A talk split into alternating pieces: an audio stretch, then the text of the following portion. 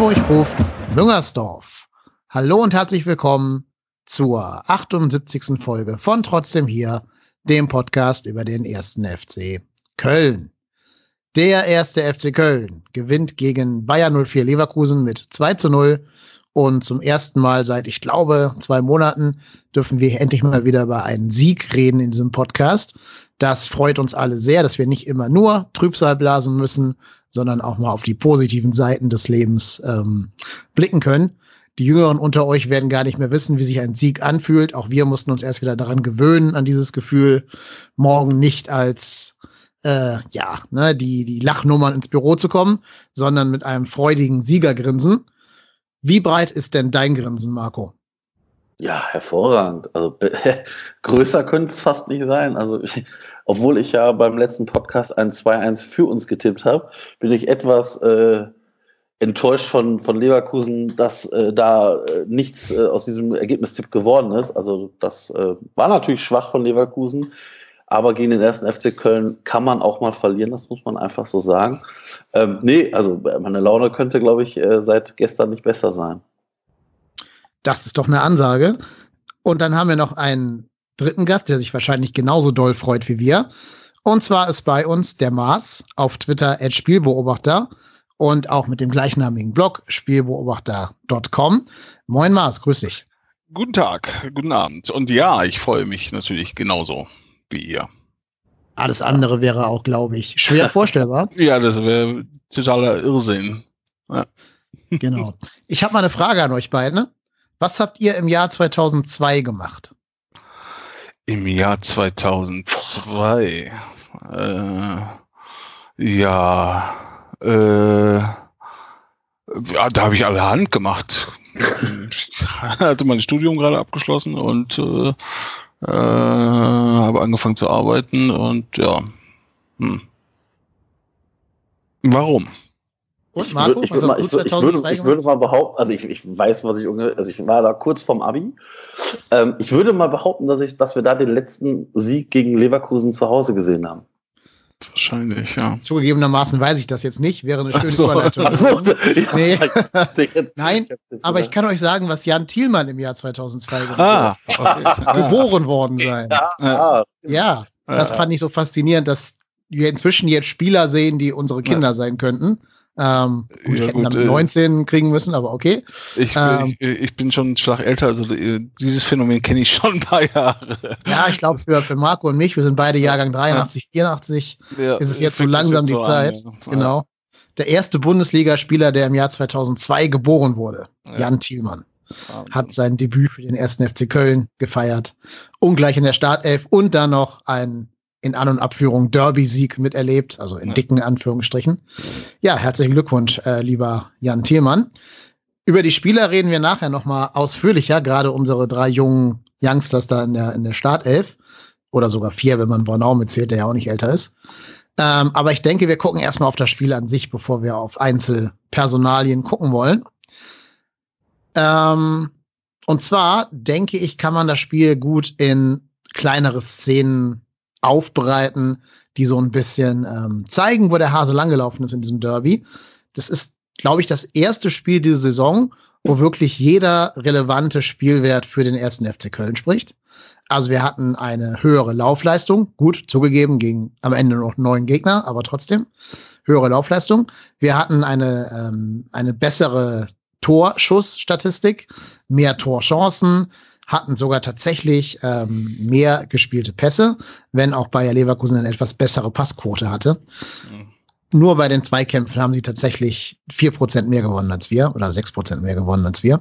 Ähm, das ist das Einzige, aber ansonsten in allen relevanten Statistiken war der erste FC Köln tatsächlich mal besser und das ist schon äh, eher ein seltenes Gefühl, das wir nicht so oft erleben durften in der Vergangenheit. Auf dem Feld hat sich das für mich geäußert darin, dass ähm, viele Spieler bemüht waren, die, Gegner, die, die Fehler ihres eigenen Mitspielers auszubügeln. Und immer wieder der Versuch war, und da glaube ich, kann man so langsam erkennen, worauf Markus Gistol hinaus will, schnell umzuschalten. Ne? Also die erste Szene, die mir einfällt, ist Jakobs in der fünften Minute, wie er durchgebrochen ist und dann eigentlich schon hätte aufs Tor gut schießen können aber leider ein bisschen zu sehr auf den Torwart geschossen hat. Aber das war das erste Mal, wo wir gesehen haben, wo es hingehen soll, dass die jungen, schnellen Leute da ähm, auf links oder rechts über die Flügel durchbrechen sollen und von da nach innen ziehen sollen. Ja, das stimmt. Ja, das ja. ich, ich muss ich glaub, ganz ehrlich sagen, äh, sorry, sorry, mach du erst mal. Nee, nee, nee, bitte, bitte. Ähm, also ich muss ganz ehrlich sagen, ich, wir haben ja ganz oft dieses, dieses Phänomen, dass wir irgendwie nicht ins Spiel reinkommen und dann uns irgendwie doch dann entweder früh in der Partie oder auch früh in der zweiten Halbzeit irgendwie die Gegentore fangen. Ich muss ganz ehrlich sagen, das war eines der wenigen Spiele, wo ich dieses Gefühl halt von Anfang an nicht hatte, wo ich gedacht habe, so, puh, das, das sieht wirklich, das sieht wirklich defensiv ordentlich aus. Und ähm, wie gesagt, wir spielen, wir haben jetzt gegen Leverkusen gespielt und nicht gegen, weiß ich nicht, Preußen Eiberg oder sonst wen, gegen irgendeinen kleinen Gegner. Also das war wirklich, wirklich richtig gut. Also das war, fand ich schon äh, überzeugend. Gerade so in, in, der ersten Halbzeit, da hatten wir ja durchaus noch die eine oder andere Chance, die wir dann, wenn, ich sag mal, ein bisschen mehr Cleverness vielleicht auch in Toren ummünzen können. Aber nichtsdestotrotz war das, glaube ich, mit Abstand eine der besseren ersten Halbzeiten, die wir diese Saison gesehen haben. Ja, da würde ich auf äh, gar keinen Fall widersprechen wollen. Ich wollte äh, nur ein bisschen anhaken bei dem, was du gerade gesagt hast, dass wir jetzt vielleicht Gistolds äh, äh, Taktik gesehen haben, die ja jetzt, die wir jetzt in Zukunft öfter erwarten können. Da bin ich mir zum Beispiel nicht so sicher. Weil äh, ich, ich fand das auch sehr, sehr deutlich, welche Taktik wir da gestern gespielt haben. Und ich glaube, dass er auch dementsprechend aufgestellt hat.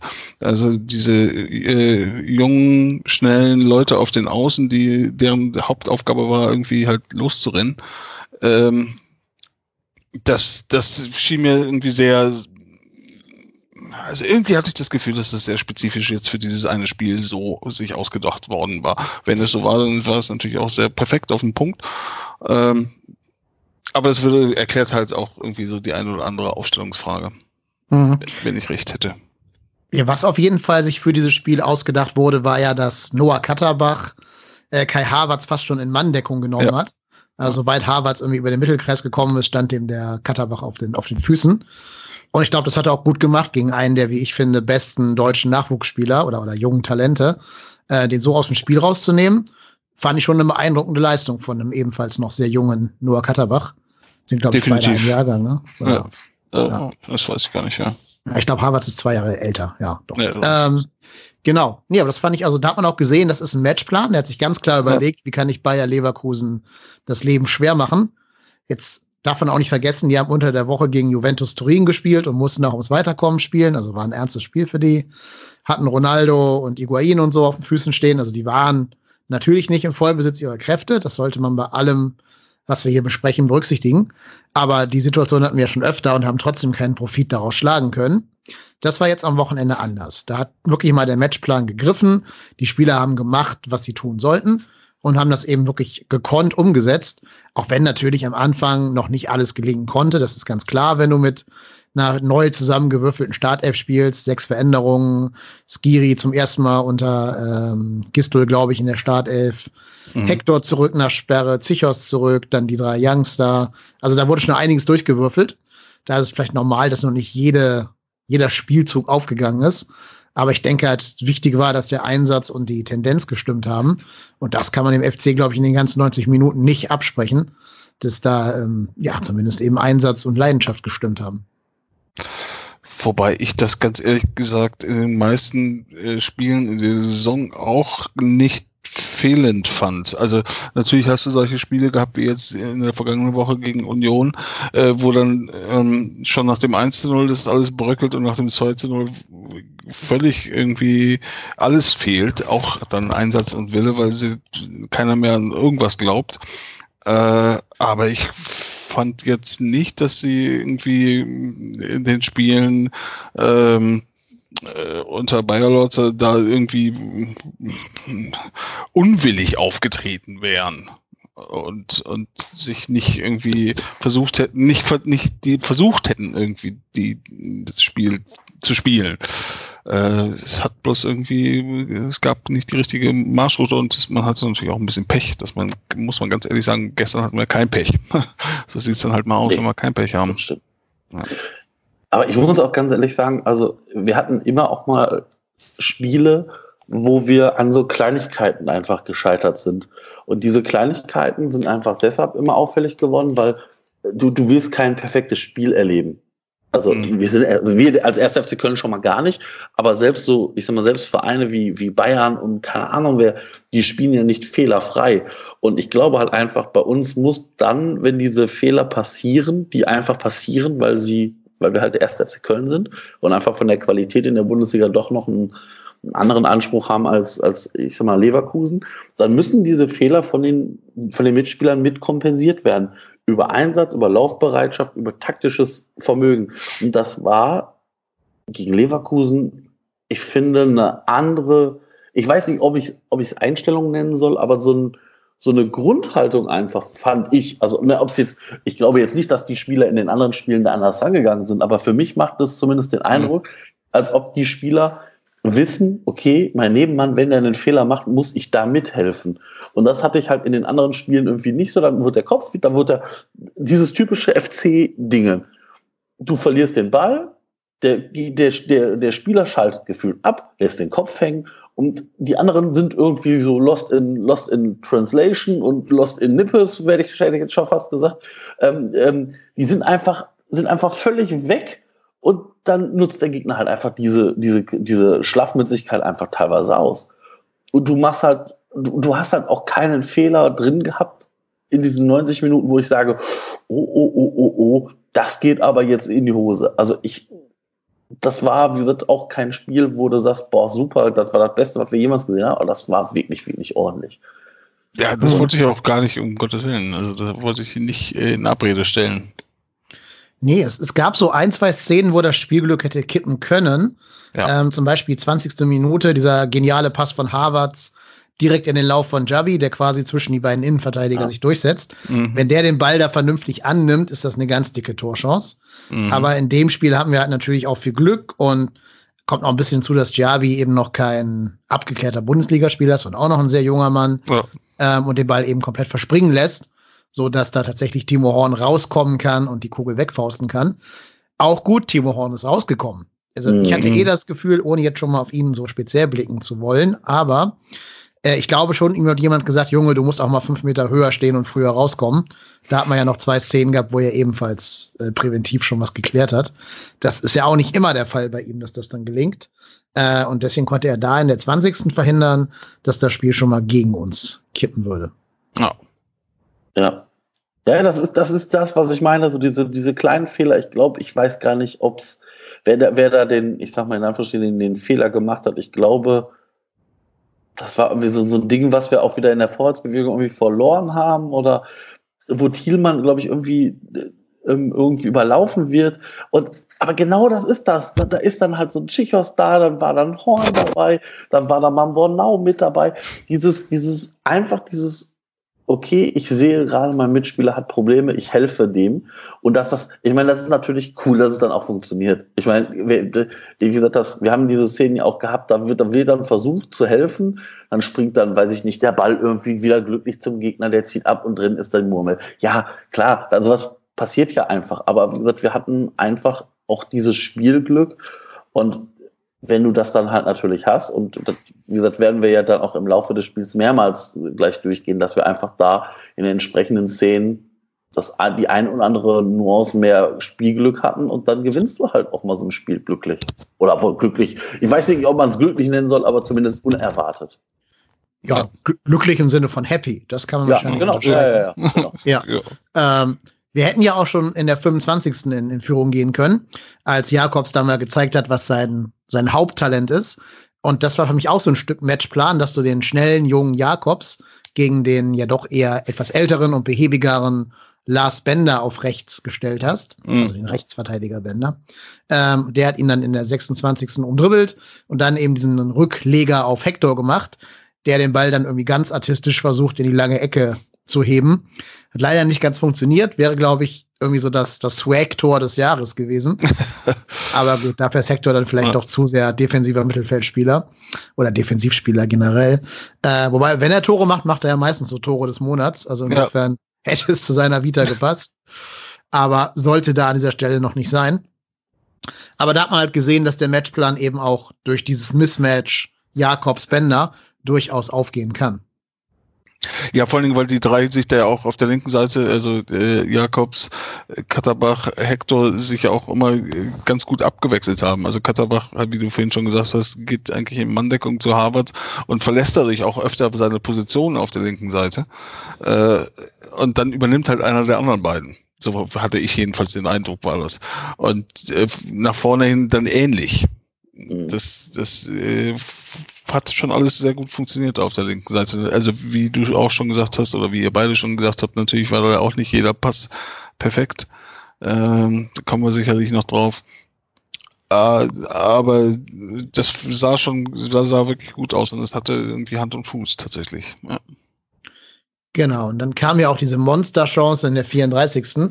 Die eigentlich ja, muss man fast sagen, schon ein Tor sein müsste. Aber also, wenn ich es irgendwem verzeihe, da nicht Vollspann drauf geschossen zu haben, dann Jan Thielmann mit seinen 17 Jahren. Ja. Nämlich die, die Szene, als Drexler ne, da links durchkommt, den Ball zurücklegt und Thielmann eigentlich wirklich nur mhm. den Ball irgendwie mit entsprechend Wucht auf, aufs Tor bringen muss.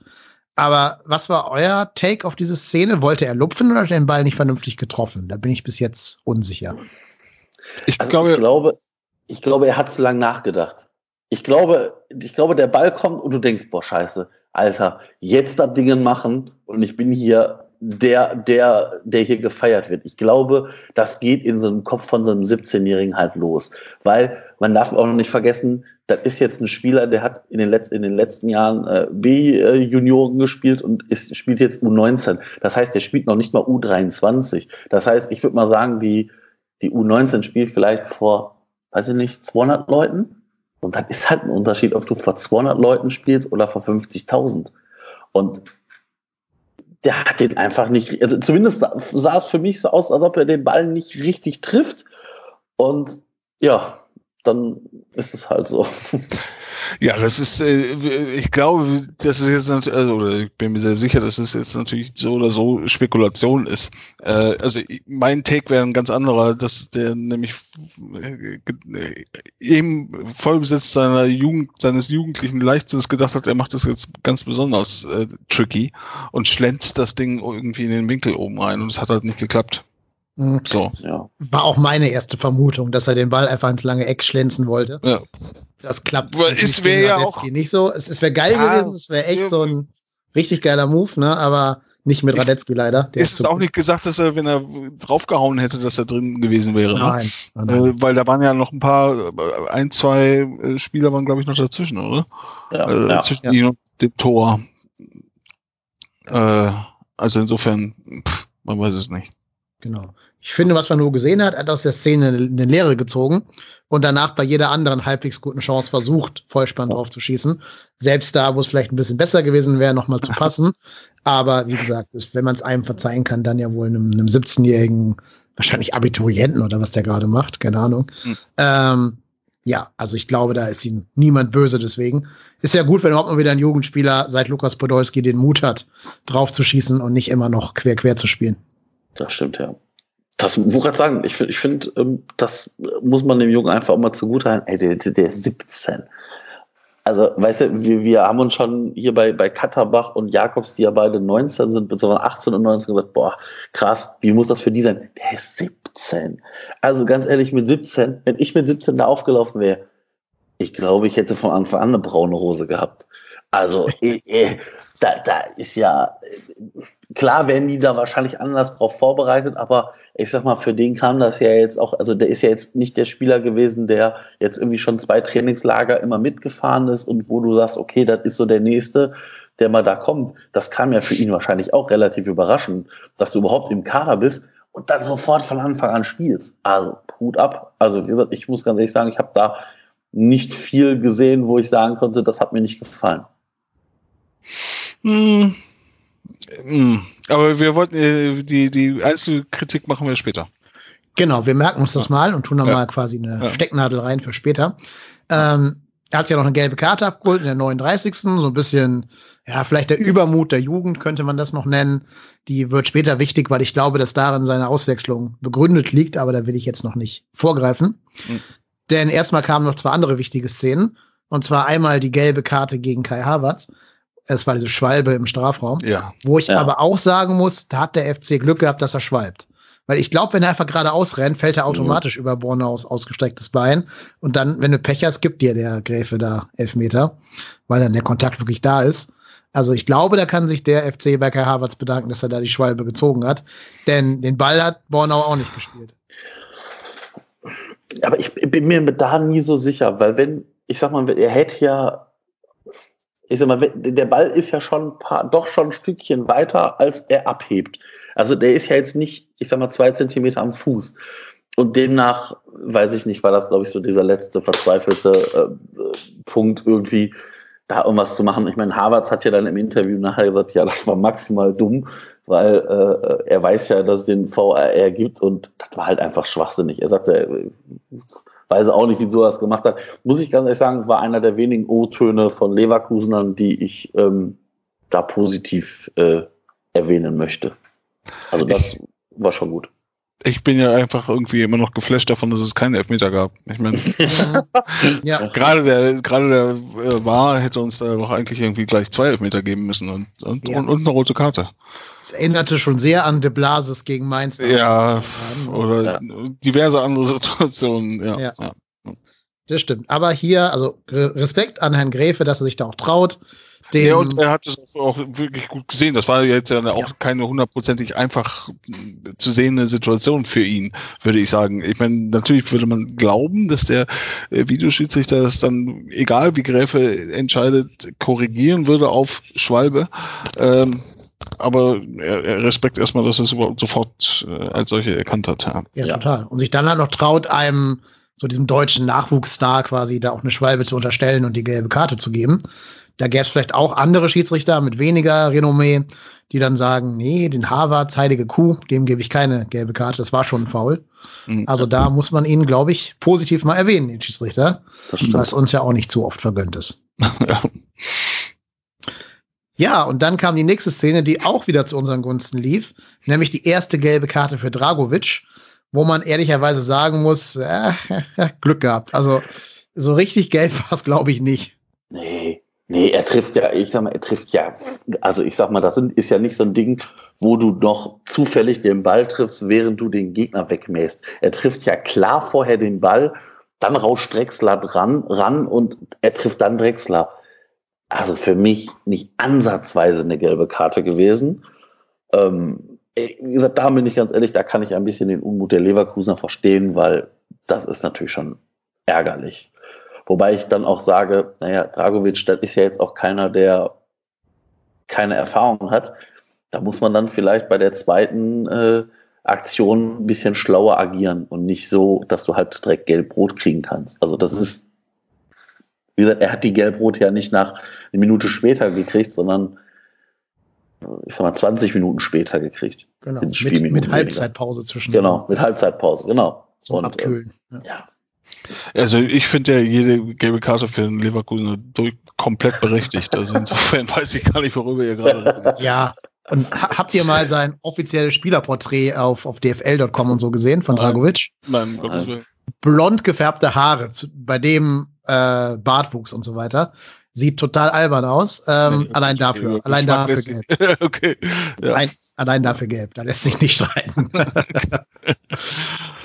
nee, also wie gesagt, wir hatten einige glückliche Szenen, aber ich finde, man muss auch nach dieser Saison mal ein bisschen das Glück mitnehmen, wie es fällt und da vielleicht nicht hingehen und sagen, Schiri war keine gelbe Karte, sondern Nee. ist so, wir haben genug, genug fressen müssen diese Saison. Jetzt hat es eben mal Dragovic erwischt. Pech gehabt.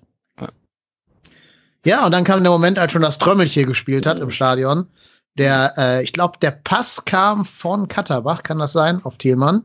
Ja, ich glaube ja schon. Super toller Pass, leider eine Sekunde zu spät oder eine halbe Sekunde zu spät, äh, denn Thielmann war im Abseits, aber dann rennen halt drei Kölner frei auf den Torwart von Leverkusen zu. Thielmann legt quer und Modest vollendet, aber Da- wie gesagt, leider Äh, wenn ich dich da korrigieren darf, wenn ich das richtig in Erinnerung habe, natürlich, äh, der kam nicht zu spät, sondern zu früh, weil die drei kamen alle drei aus dem Abseits.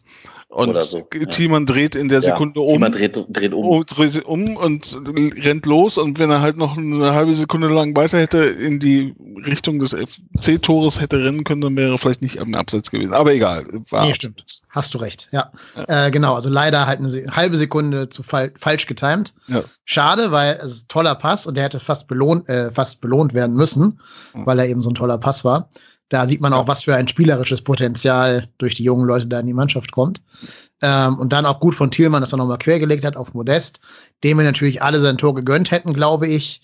Ja, klar. Ja, ähm, über den reden wir gleich nochmal genauer im, im, zweiten, im zweiten Teil dieses Podcastes über Modest. Aber an der Stelle leider, der Jubel kam zu früh, zu Recht aberkannt. Ähm, ja, kann man nichts machen, weil war ja, war ja, war ja abseits. Also gibt's ja keine zwei Meinungen war auch deutlich, dass man nicht über Millimeter nachdenken muss. Naja, insofern hm, ja. war es okay. Aber bemerkenswert, Leverkusen keine einzige Chance in der ersten Halbzeit. Ja. Ja, ja. Das, äh, das muss man so sagen, genau. Das sollte sich ändern, direkt zu Beginn der zweiten Halbzeit. Ja. Und ich habe dann leider schon so ein Hoffenheim-Ding äh, befürchtet, wo du eine richtig geniale erste Halbzeit spielst und dann mit dem ersten ernsthaften Angriff das Gegentor fängst.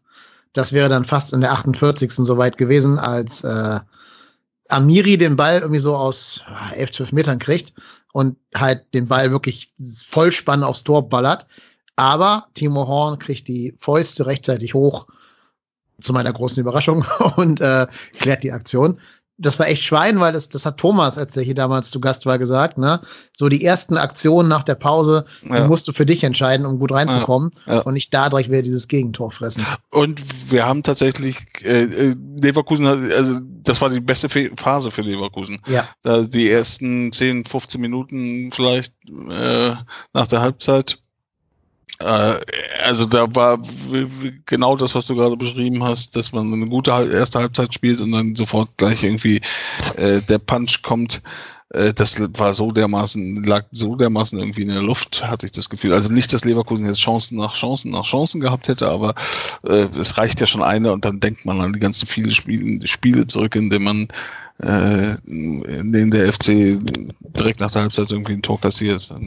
Genau. Naja es war, also ich habe damit festgerechnet nach Paar. Ja, Dito, ja. Dito, klar. Ja. Aber da muss man halt sagen, da war Horn auf dem Posten, hält ja. den auch, muss er auch halten, glaube ich, weil der so auf ihn kommt, aber er hält ihn halt und das ist das Wichtige. Mhm. Und dann vier Minuten später ja auch nochmal den, den Schuss genau. von Kai Havertz, wo der mal sein, sein Können ein bisschen aufblitzen lässt, so einen Sololauf anzieht und dann auch nochmal Timo Horn prüft. Aber auch da kam der Schuss, glaube ich, zu zentral, um ernsthaft zur Gefahr zu werden, sodass Horn ihn dann irgendwie abwehren konnte. Ja, und dann kamen zwei Wechsel, die das Spiel maßgeblich beeinflussen sollten. Auf Leverkusener Seite kam Bailey für Amiri, das wird nachher noch wichtig werden. Und bei uns kam erst Cordoba für Modest und dann auch Risse für den eben, wie gesagt, gelb vorgewarnten Thielmann.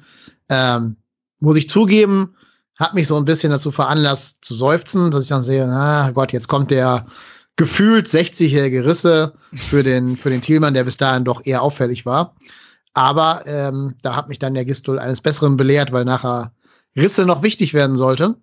Mhm. Allerdings muss ich sagen, in der Situation habe ich den Wechsel erstmal nicht verstanden gehabt. Weiß nicht, wie es euch da ging. Also Thielmann raus fand ich zu dem Zeitpunkt ganz okay. Äh, erkläre ich dann später noch. Äh, ich hätte halt, also mein, mein Schaub ist so ein bisschen mein äh, Lieblingsspieler im Offensiven. Ähm, den, auf den habe ich da gehofft, aber man muss ganz klar sagen, Risse, auch wenn er nicht mehr der alte Risse ist, äh, passte besser zu dem Matchplan, den wir vorhin angesprochen haben. Schnell über die Außen, äh, geradeaus vorwärts störend und dann irgendwie versuchen in die Mitte zu kommen. Da ist äh, der schnörkelnde Schaub äh, halt eigentlich nicht der Spielertyp für diesen Matchplan. Mhm. Ja, für diese Halbposition finde ich Schaub eh nicht so gut. Ich finde, wenn, mhm. muss er in der Mitte spielen, da wo Drexler okay. gespielt hat. Ja, ja. Ähm, ich mag ihn nicht so auf diesen, diesen beiden Außenpositionen im 4-2-3-1. Okay. Dafür fehlt mir so ein Schuss Wendigkeit bei ihm, so ein Schuss okay. Trickreichtum. Ja. Ähm, ich mag ihn ja lieber auf der 10. Mhm. Aber da scheint erstmal Drexler die Nase vorn zu haben. Mhm. Ja, also Risse hat mich ähm, auch überrascht. weil bisher ist ja dann doch in den Szenen immer dann Schaub gekommen, wobei wir da meistens schon immer irgendwie zurückgelegen haben. Ähm, ja, also ich, Risse hatte man ja jetzt irgendwie nicht mehr so wirklich auf dem Plan. Ähm, ja, aber das, da werden wir gleich äh, in zwei Szenen nochmal auf ihn zukommen. Also hatte mich, also genau. Ich, ich, wie gesagt, ich, bei mir war es auch so, ich habe auch gesagt, oh, Risse, oh, ja, ja, also ich meine, jetzt, jetzt kommen gleich wieder irgendwelche Flanken äh, Richtung Tor, die dann äh, Höhe äh, der, der, äh, der Eckfahne wieder ins Seiten ausgehen zum Einwurf für den Gegner. Ähm, aber er hat uns an das Bessere belehrt. Genau. Ähm, ja, erstmal kann man aber noch mal die, oder eine ziemlich Großtat von Timo Horn, mhm. nämlich die als, ich glaube, das war sogar wieder Harvards, der Volland geschickt hat, ja. wo Timo dann wirklich endlich mal rauskommt und den Ball im Vorfeld abläuft äh, oder halt weg, wegdrischt. Ähm, auch so Szenen, die wir eher selten sehen von Timo Horn. Und was mich halt sehr gefreut hat, dass da endlich mal der Torwart rausgekommen ist und ja. man nicht wieder einen Spieler im 1 gegen 1 aufs Tor zu rennen sehen hat. Ja, wobei ich schon schwer die Luft angehalten habe, als ich ihn da rausrennen sah. Ja, wir alle wahrscheinlich. Dafür ist man jetzt erzogen genug, um das ja. zu tun. Aber er hat ja alles gut gemacht. Das Timing ja. stimmte. Das sind auch so die Szenen, wo ich dann, glaube ich, schon sehe, dass Leverkusen unter der Woche ein Spiel hatte. Ja. auch wenn Volland da, glaube ich, gar nicht viel gespielt hat, aber die anderen. Weil da fehlt halt schon so dieser eine Schuss, frische Schnelligkeit, Agilität, ähm, den man von einem Stürmer sonst da vielleicht eher sehen würde. Ja, aber ich muss ganz ehrlich sagen, aber da also ich hoffe, also wenn, wenn Timo Horn diesen Podcast hören sollte oder ihm irgendeiner das gesteckt hat, was wir hier seit Wochen erzählen, dieses Grüße. rauskommen, mitspielen, ernsthaft, ich fand das gut. Also auch diese Szene ist für mich ein Indiz, wieso wir dieses Spiel nachher gewonnen haben, weil wir haben, weiß ich nicht, wie oft Spiele gesehen, da ist dann, geht dann Timo Horn diesen Schritt raus bleibt stehen, wartet, wartet, wartet, wartet auf den Stürmer Tor drin. Und genau das ist das ja, was wir, ich weiß nicht, wie oft sagen, auch der Thomas Reitscher gesagt hat, da muss er raus, das Ding dann auf die Tribüne pölstern und Feierabend. Und ich muss ganz ehrlich sagen, ich, das war, war gut. Also ich äh, war gestern immer so, wo ich gedacht habe, so, okay, ist das dieser FC, den ich kenne? Wenn ja, was hat dieser FC nachher gleich noch mit uns vor? Und ähm, wie, wie wird uns der FC doch noch mal auf den Rücken legen? Ähm, aber das ähm, war, war schon wieder eine gute Szene von Horn. Das muss man sagen, ja. Ja, total. Ja. Und dann kam, denke ich mal, eine Szene, die man wirklich als spielentscheidend bezeichnen muss. Ähm, Cordoba hat es geschafft, sich so irgendwie um Dragovic herumzudrehen und wollte auf freiem Bahn zum Tor laufen, wurde dann aber von besagten Dragovic gefoult. Der war, wie gesagt, bereits gelb vorverwarnt und sah dann vollkommen zu Recht an dieser Stelle die zweite gelbe Karte und damit Platzverweis und wir in Überzahl. Ja, mhm. vielen Dank, Herr Dragovic. Ja. ja. Wobei man sagen muss, das hat Cordoba auch gut gemacht. Ja. Die Ballannahme, ja. dann sich da so rumzudrehen, dass Dragovic einfach auch null Chance hat, an den Ball zu kommen. Und dann hast du halt einfach diesen Geschwindigkeitsvorteil von, ich sag jetzt einfach mal eine Sekunde, weil Cordoba in dem Augenblick, wo er sich dreht, Geschwindigkeit aufnimmt, Dragovic noch steht und damit hat der, ich sag mal vorsichtig gesagt, gegen den Cordoba, wie er aktuell drauf ist, auch dann keine Chance. Und dann siehst du halt einfach, es kommt zu dem Kontakt, ja, damit ist das Thema durch. Und wie gesagt, so bitter die erste gelbe Karte dafür Dragovic war, ähm, so dumm ist es natürlich, dann so gelb vorgewarnt, äh, selbst äh, da so reinzugehen. Das ist natürlich äh, maximal dämlich. Ja, also eindeutig, das äh, gar keine Frage. Ein klares, klares Gelb. Äh, und ja, Cordoba ist halt einfach ein, ein körperlicher Spieler, ne? Also ja. der, der sucht die Zweikämpfe, sie werden ihm auch angetragen von seinen Gegenspielern äh, und er nimmt sie an und das ist immer äh, auch eine Art von Kampf äh, gegen ihn zu spielen äh, und was er tut. Aber da, ja, eindeutig gelb und Dankeschön. Ja. ja. Genau. Auf Wiedersehen, auf Wiedersehen. Ähm, der letzte 2-0-Sieg war ja auch nach Platzverweis von einem Leverkusener, ne? Ich glaube damals Alario. Papadopoulos. Nee, Alario. Alario? Ja? ja. Alario mit dem, ich sag mal, in Leverkusen mit diesem Hit. Nee, zu Hause war das auch, oder? Aber nee. ist nicht. Das 2-0, wo Maro die beiden Tore macht, ist da nicht Papadopoulos geflogen? Weiß ich nicht. Also ich kann mich an, an den Sieg gegen Leverkusen erinnern, wo Alario gegen, ich meine auch gegen Maro ausholt, also abseits des Spielgeschehens so ausholt Und ich bin der felsenfesten Überzeugung, das war schon mit Videobeweis. Nee, das kann ja nicht. Nee, das glaube ich auch nicht. Das wäre die Abstiegssaison gewesen. Ja, genau. Haben wir da nicht gegen Leverkusen gewonnen? Was war das denn? Saison ja, kann, kann sein. Wir haben ja nur fünfmal gewonnen, aber gegen die fünf richtigen Gegner. Also kann sein, dass da das Leverkusen-Spiel mit drin war. Bin ich jetzt gerade überfragt, werde ich aber gleich recherchieren und den Hörern nachliefern. Ähm, genau, das, wir machen gleich so einen Faktencheck, wo wir nochmal kurz nachgucken. Wir bleiben aber erstmal hier, glaube ich, in dem Spielfilm oh, ja. dieses. Bitte? Äh, 2018, 27. Spieltag. Ja, haben gut, wir 2-0 gewonnen. Ja. Und gab es eine rote Karte? Hm, nee. nee. Ich glaube nicht. Nee. Dann habe ich das falsch im Kopf abgespeichert. Aber du hast recht, es gab irgendein Spiel, wo Alario vom Platz Doch, es gibt eine, doch, doch, doch, doch, doch, rote Karte. Alario. Siehst du, siehst du, hier. Genau. Master Break. Nee, was ich meinte, ich meinte das Spiel 2015-16. Dominik Marro zwei Tore, zwischendurch Chicharito ein Tor geschossen. Und da ist nämlich Papadopoulos äh, in der 53. Minute vom Platz geflogen. Vogt steckt auf Modest durch, der sofort Tempo aufnimmt, sich den Ball aber zu weit vorlegt. Papadopoulos hat den Arm zu hoch und springt den Stür bringt den Stürmer zu Fall. Felix Zweier zückt rot. Also wir hatten mhm. beide, okay. Beide recht, nur andere Spiele vor Augen. Okay. Mein Spiel also das hatte ich, mit, mit Papadopoulos hatte ich jetzt nicht mehr, nicht mehr im Kopf. Also, Doch, weil da war ich im Stadion, deswegen weiß ich das zufällig. also Alario, an diese Szene kann ich mich erinnern, weil die irgendwie abseits des Spielgeschehens war, irgendwie Marot irgendwas sagt Alario wirklich so zum Ellbogenschlag ausholt, voll durchzieht, Maro wie, vom, wie von der Axt getroffen zu Boden sinkt. Und ich meine mich, da hätte den Video Assistant Referee oder zumindest der Linienrichter hätte irgendwas gesagt und dann fliegt Alario nämlich runter. 18 gab es ja schon im Video Assistent. Ja, ja. Ja. ja, jetzt haben wir uns aber äh, so ein bisschen von unserem narrativen Faden gelöst, und zwar vor der wichtigsten Stelle, also dramaturgisch vielleicht sogar ganz clever, so eine kleine Werbeunterbrechung hier reinzuschalten.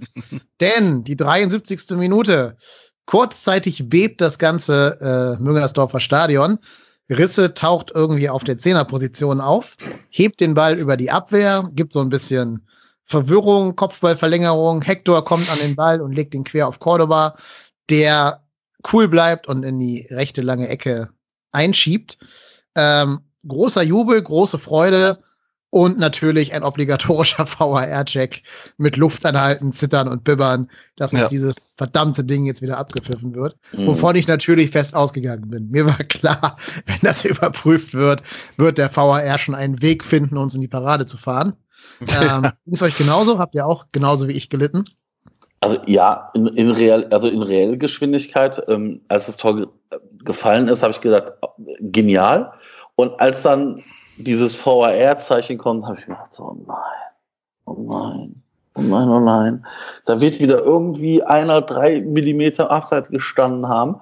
Und dann kommt ja von Sky erstmal die, die, äh, ich sag mal, die, die, die Ansicht und dann siehst du aber nur, wie, ich sag mal, wie Risse, wie der Ball schon vom Fuß ist und wie gefühlt vier Kölner, aber ich sag mal, locker einen Meter schon hinter allen Leverkusen stehen, wo ich gedacht habe, oh nein, von den Trotteln wird bestimmt einer im, im Abseits gewesen sein.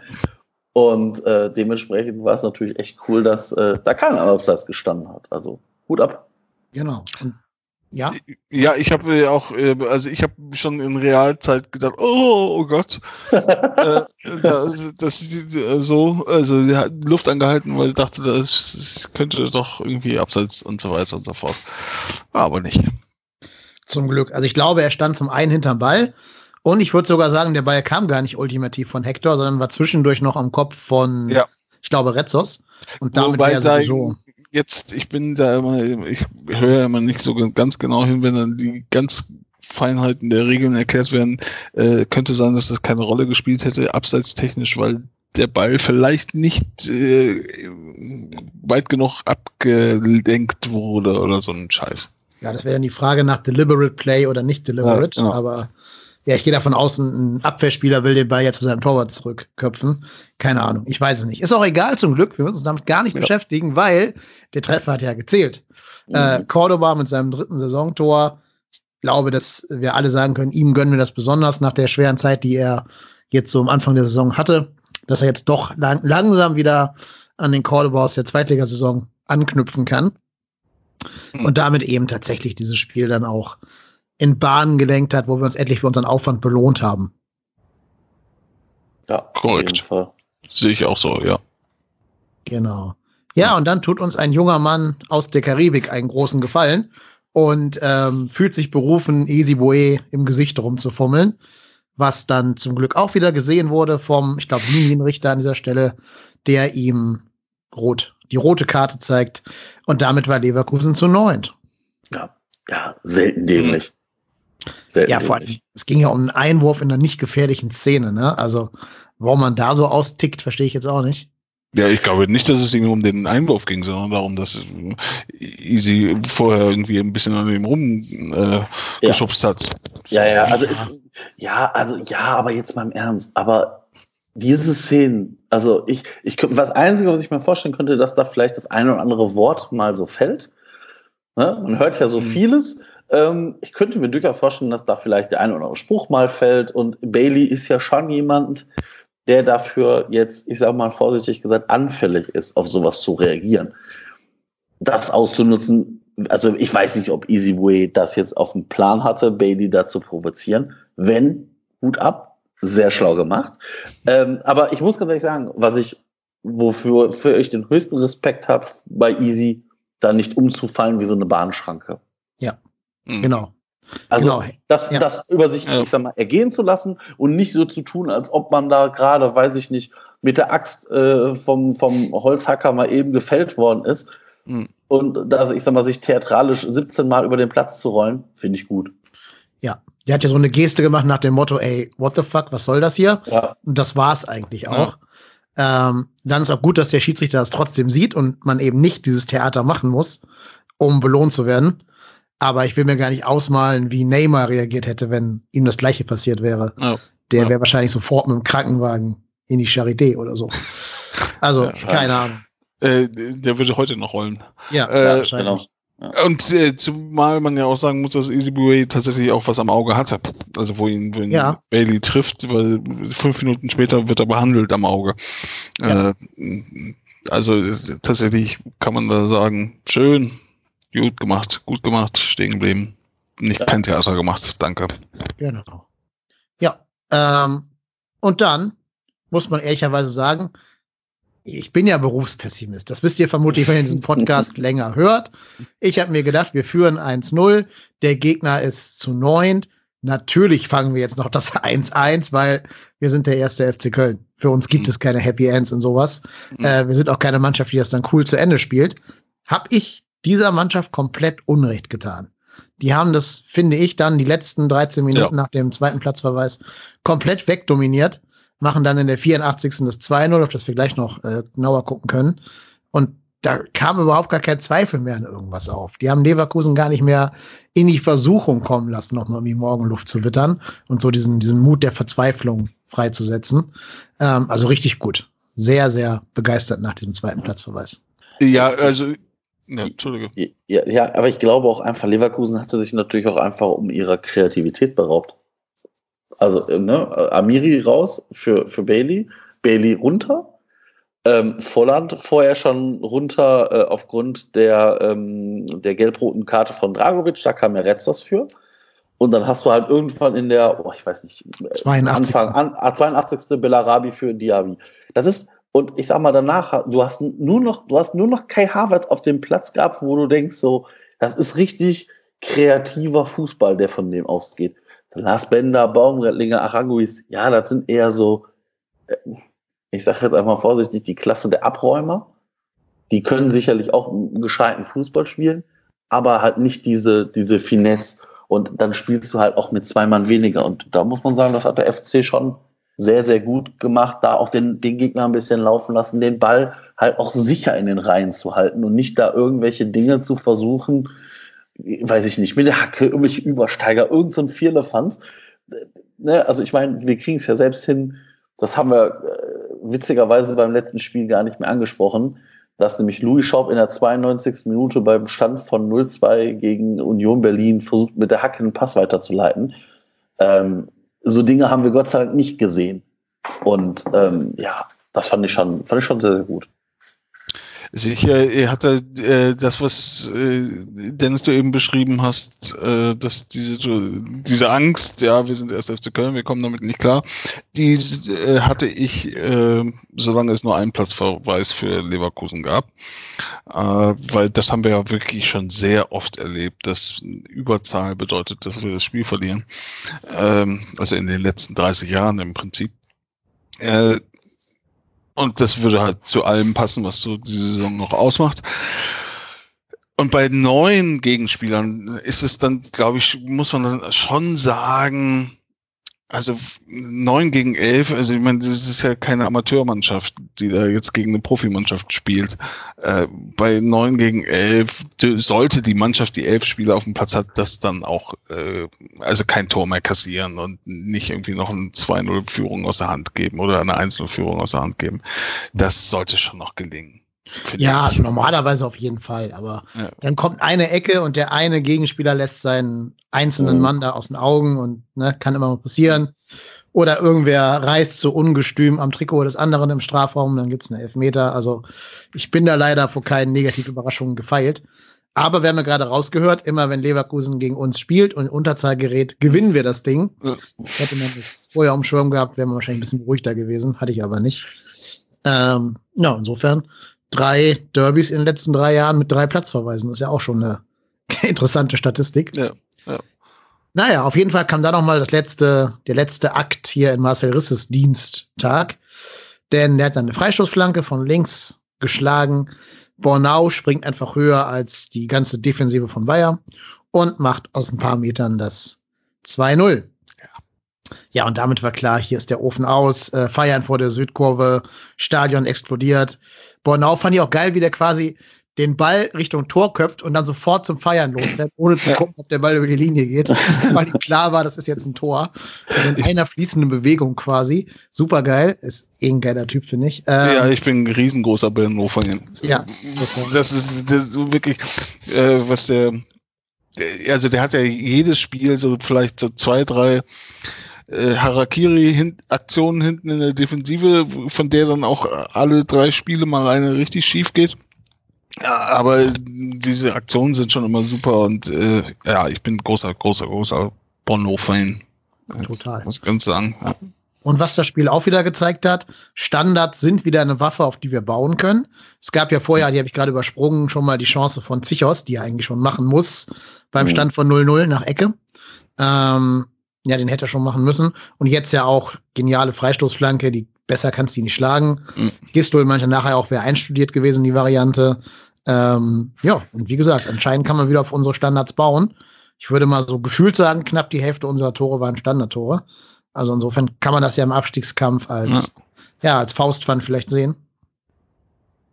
Ja, das wäre schön. Ich meine, äh, wir haben ja vorhin, äh, oder ihr habt von eurem, eurer Skepsis äh, berichtet, als Rissa eingewechselt wurde. Äh, dass es jetzt zweimal so wunderbar geklappt hat, ähm, ist natürlich nichts, äh, worauf man sich verlassen kann, dass das jetzt immer so klappt, ne? Nee, schon gar nicht, weil Risse jetzt leider wieder ausfällt. Ähm, ja.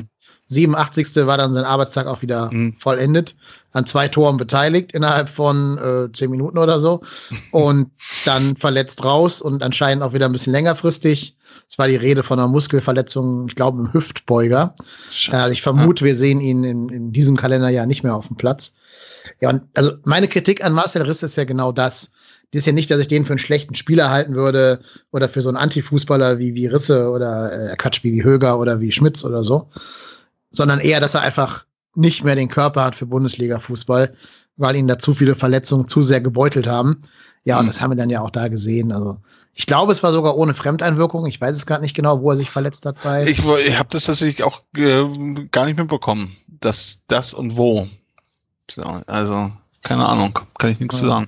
Also zumindest habe ich jetzt keine Szene im Kopf, wo ich denke so, puh, da wird der Riss aber abgeräumt. Also ja, aber genau das zeigt ja einfach, dass der halt, weil ich will jetzt keine Glasknochen hat, aber der, der, ist schon einer der Spieler, die halt immer mal verletzt sind. Und ne, ist beim Christian Clemens auch nicht viel anders. Also die haben ja beide, ich sag mal, sind ja beide länger verletzt, als die denn mal im Kader stehen. Und ich meine, das ist natürlich bei Risse echt schade. Weil der hatte, ich sag mal, gerade in dem Jahr, als wir dann in die Europa League eingezogen sind, ein phänomenales Jahr. Mhm. Ja, und dann ja, dann fällst du halt in dieses Loch und dann verletzt du dich und dann kommst du wieder und dann spielst du vielleicht auch immer so ein Mühe zu früh. Ja, und dann passiert es dann halt auch. Ich meine, wir können jetzt von Glück reden, dass ähm, wir jetzt die Winterpause haben, dass Risse eventuell nur für zwei Spiele ausfällt. Das ist ja auch schon mal besser, als wenn der jetzt, ich sag mal, für acht Spiele ausfällt. Ähm, ja, mhm. aber du nimmst dir natürlich wieder eine Option. ist natürlich auch ja. schade. Ja. Ja, bin ich ganz bei dir. Ähm, aber gut, dem Spieler hat jetzt keinen Abbruch mehr getan. Das Tropf, tröpfelte dann so vor sich hin. Wir haben alle auf den Schlusspfiff gewartet, der dann nach sechs Minuten noch endlich mal kam. Und die Feierei konnte beginnen. Inklusive, ihr habt es gerade schon ein bisschen angedeutet, einiger wenig ruhmreicher Interviews diverser Leverkusener Würdenträger nach dem Spiel. Allen voran der, der Silberhaar, Dackel, nee, Pudel, äh, Rudi Pudel. Völler.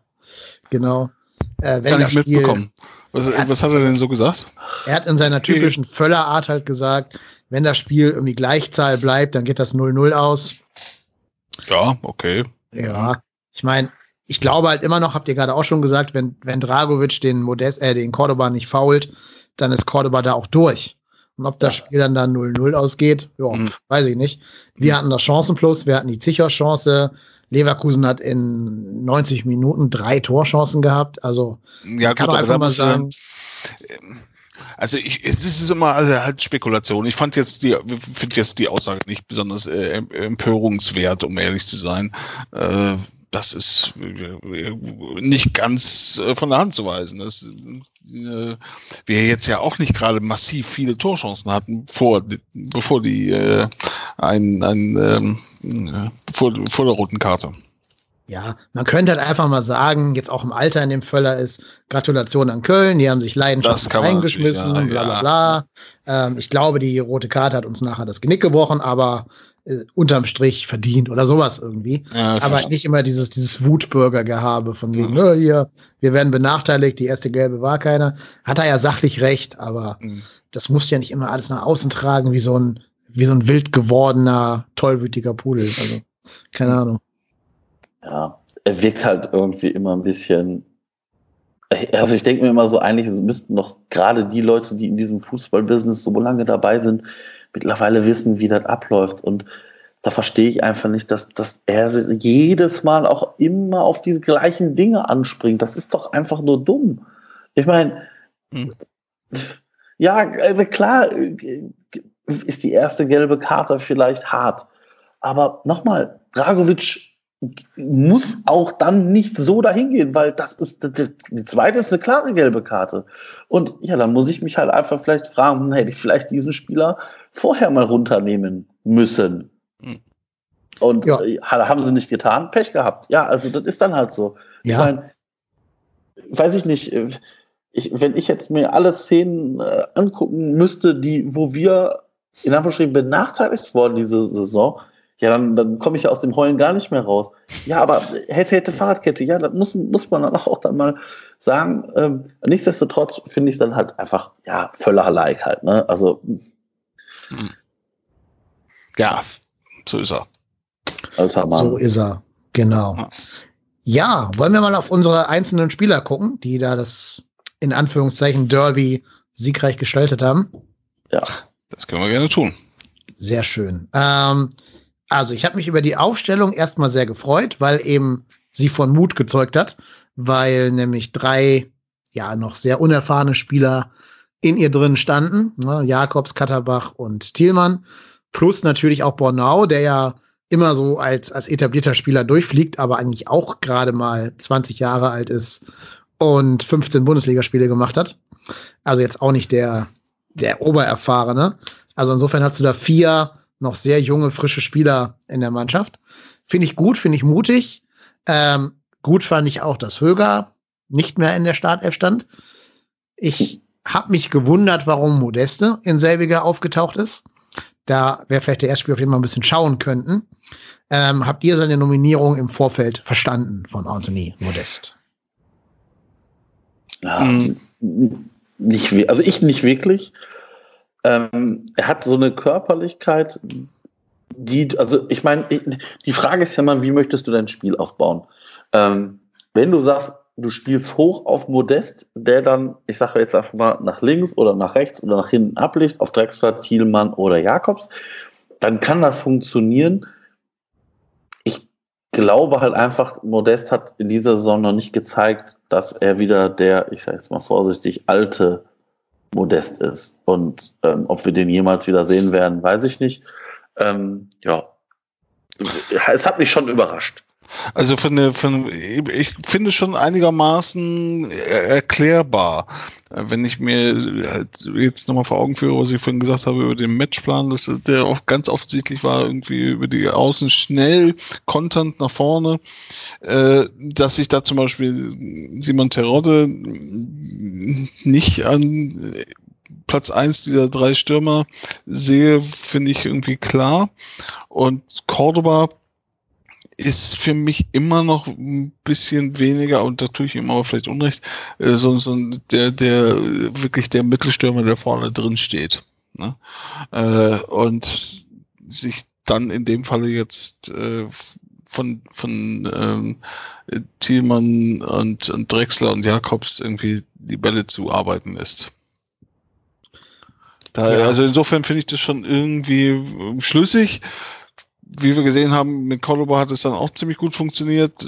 Wäre vielleicht auch von vornherein die bessere Wahl gewesen. Jedenfalls, wenn man die bisherige äh, Saisonleistung sich anguckt, dann sehe ich Cordoba vor Modest. Aber ja, hm.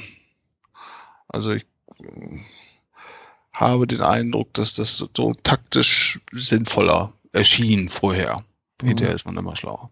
Ja, meine Überlegung war vielleicht, dass Gistol irgendjemanden von der Bank bringen möchte, nochmal einen offensiven Impuls setzen kann. Und ich glaube, in der Rolle ist Cordoba vielleicht sogar besser als Modest, um nochmal in den letzten 30 oder 20 Minuten so richtig Feuer zu entfachen. Weil das hat man ja gesehen, er ist vielleicht der bessere Joker als Modeste. Was das natürlich immer so ein bisschen, ein bisschen schade ist für die Spieler, die dann nur als Joker spielen dürfen, weil sie halt so gute Joker sind. Aber vielleicht war das so der Hintergedanke dabei, neben taktischen das, Überlegungen. Das, wenn das der Hintergedanke war, dann war er auf jeden Fall ganz schlau, ja. ja der Gedanke. ja. ja. Ja, aber ich glaube, ich glaube, das, wie gesagt, war jetzt auch kein Spiel von Modest, wo du sagst, wow, genial. Aber ich sage jetzt mal, viele Chancen hatte er jetzt auch einfach gar nicht. Also, der hatte jetzt keine Chance, wo du sagst, also wie gesagt, bis auf das Ding, wo, wo halt vorher Thielmann im Abseits steht, die er dann auch macht. Ähm, aber äh, ist natürlich für ihn dann auch ein undankbares Spiel zu dem Zeitpunkt. Man weiß, also ganz ehrlich, keiner von uns weiß, ob das Spiel nicht genauso läuft, wenn von Anfang an Cordoba spielt und nach der äh, gelb-roten Karte von Dragovic, oder beziehungsweise, da, beziehungsweise äh, kommt ja davor, ähm, aber ich sag mal, die, die Einwechslung ist ja irgendwann in der was, 56. und die gelb-rote Karte war in der wann war sie, wie vielte Minute? 62. Genau. Also sechs Minuten nach der, äh, also se sechs Minuten nach der Einwechslung ist diese gelb-rote Karte. Danach hast du noch 30 Minuten, um halt da was zu machen. Und das ist natürlich dankbarer, wenn du dann auch noch Platz hast für so, für so ein Cordoba. Ob Modest das genauso gemacht hätte, wissen wir natürlich alle nicht. Aber es ist natürlich äh, dankbarer, ich sag mal, gegen, gegen 10 oder gegen 9 Leverkusener zu spielen, als gegen 11. Ja, da gibt es, glaube ich, keine zwei Meinungen. Ähm, ich finde, auf jeden Fall hat Modest schon mal mehr Meter gemacht als in den Spielen davor. Also er hat versucht, das, diese Rolle zu erfüllen, wie sie ihm zugedacht ist. Also viel zu laufen, anlaufen, erster Hindernisstürmer zu sein, erster Anläufer, erstes Pressing, ähm, erste Pressingstation zu sein. Mhm. Das ist schon ein bisschen besser gewesen als zuvor. Aber es gab diese eine Szene, ob ihr die vielleicht vor Augen habt, ähm, ich glaube Thielmann ist das, spielt auf dem im Abseits befindlichen Modest, der den Ball eigentlich nur annehmen muss und durchrennen könnte. Er war halt im Abseits, deswegen war das egal. Aber wo ihm der Ball so komplett verspringt, mhm. wo er die Annahme komplett verbaselt und der Ball irgendwie zehn Meter nach außen springt. Ähm, da hat man schon gesehen in der Szene, es ist nicht der alte Modest. Es ist, er hat noch ein bisschen Weg vor sich. Ja, wobei äh, die Frage auch immer ist, was ist denn der alte Modest? Äh, ja. Dieser 25 Tore Modest, den, den hat es vorher nicht gegeben. Den, das war auch immer klar, dass es den danach nie wieder geben wird. Ne? Äh, aber der jetzige Modest ist natürlich schon auch ein bisschen entfernt von einem normalen Modest sagen wir mal. Äh, also der seine, weiß ich nicht, zwölf Tore macht oder sowas in der Saison. Davon ist er ja auch noch entfernt. Abgesehen davon, dass er auch nicht irgendwie dauernd spielt, was ja notwendig wäre vielleicht, ähm, um auf die Tore zu kommen. Aber ja, also diese Selbstverständlichkeit, mit der in dieser wunderbaren 25-Tore-Saison oder waren es sogar mehr? Ähm, ja, 25, glaube ich, ja. 25, ja, äh, die Dinger gemacht hat und äh, die Selbstverständlichkeit, mit der auch äh, nur ein, eine Berührung des Balles brauchte, um den Ball im Tor unterzubringen oder weiterzugeben, die ist ihm komplett abhanden gekommen, ja. Mhm, genau. Ja, wir bleiben ja bei der Position, weil dann kam ja dann irgendwann Cordoba für ihn. Und ich, also jetzt mal unabhängig von seinen Toren und Toraktionen, ich finde einfach beeindruckend, wie Cordoba die Bälle festgemacht hat. Auch durchaus gegen eine physisch starke Leverkusener Abwehr. Also da stand ja auch ein Sven Bender und später ein Thanos Retzos drin. Ähm, finde ich schon krass, was der Typ körperlich einfach drauf hat, der Cordoba. Ja. Wie der den Ball abschirmt, wie er den annimmt und so. Das finde ich schon extremst beeindruckend. Und da siehst du auch inzwischen gesteigertes ähm, Selbstvertrauen, dass mhm. er sich da eben wirklich auch mal traut, in diese 1 zu 1 Duelle zu gehen. Ja, ja, also ich muss ganz ehrlich sagen, Cordoba, ich habe schon wieder gesagt, oh, oh, oh, also ich, alle haben ja gesagt, boah, nach der zweiten, äh, nach der Rückrunde der zweiten Liga, wenn er jetzt da weitermacht in der Bundesliga, dann kann das, kann der Knoten, dieser, ich sag mal, diese Erstliga-Knoten bei ihm ja platzen. Und dann hast du die ersten Bundesligaspiele, du siehst die und denkst so, oh nein, geht das Ding schon wieder von vorne los? Und ähm, er hat sich da jetzt selber rausgekämpft, rausgespielt. Ähm, hat jetzt auch schon drei Tore. Also ich meine, das ist mhm. bei uns ähm, natürlich schon eine Marke, weil nur Terode und Cordoba haben drei Tore. und ähm, ja, das Bornau doch auch, oder? Nee, zwei. Zwei. Bornau hat zwei. Okay. Ähm, aber äh, das zeigt halt einfach, ich meine, gut, wir haben ja auch nur 14 geschossen. Also ich meine, wenn ja, du. Das wenn ist du, der Punkt, das ist der Punkt. Wenn du, wenn du von den 14 schon wieder sechs abziehst, dann ähm, ja. hast du Bonau mit zwei, Chichos 1, Drexler 1, ähm, Modest 1, Hector 1, Schaub 1, Skiri 1. Ja, hm. oh, gut, das war's dann auch, ne? Aber ähm, wie gesagt, nochmal, Cordoba hat jetzt äh, in allen drei Heimspielen getroffen, in den letzten drei Heimspielen immer einmal getroffen. Ja, das, ich, ich sag mal ganz ehrlich, das, es kann doch nur gut für uns sein, wenn wir halt diese Spieler haben wie Terode, wie Cordoba, wie Modest, die sich halt um diesen, um diesen Platz, um diese Plätze in diesem Sturm streiten müssen.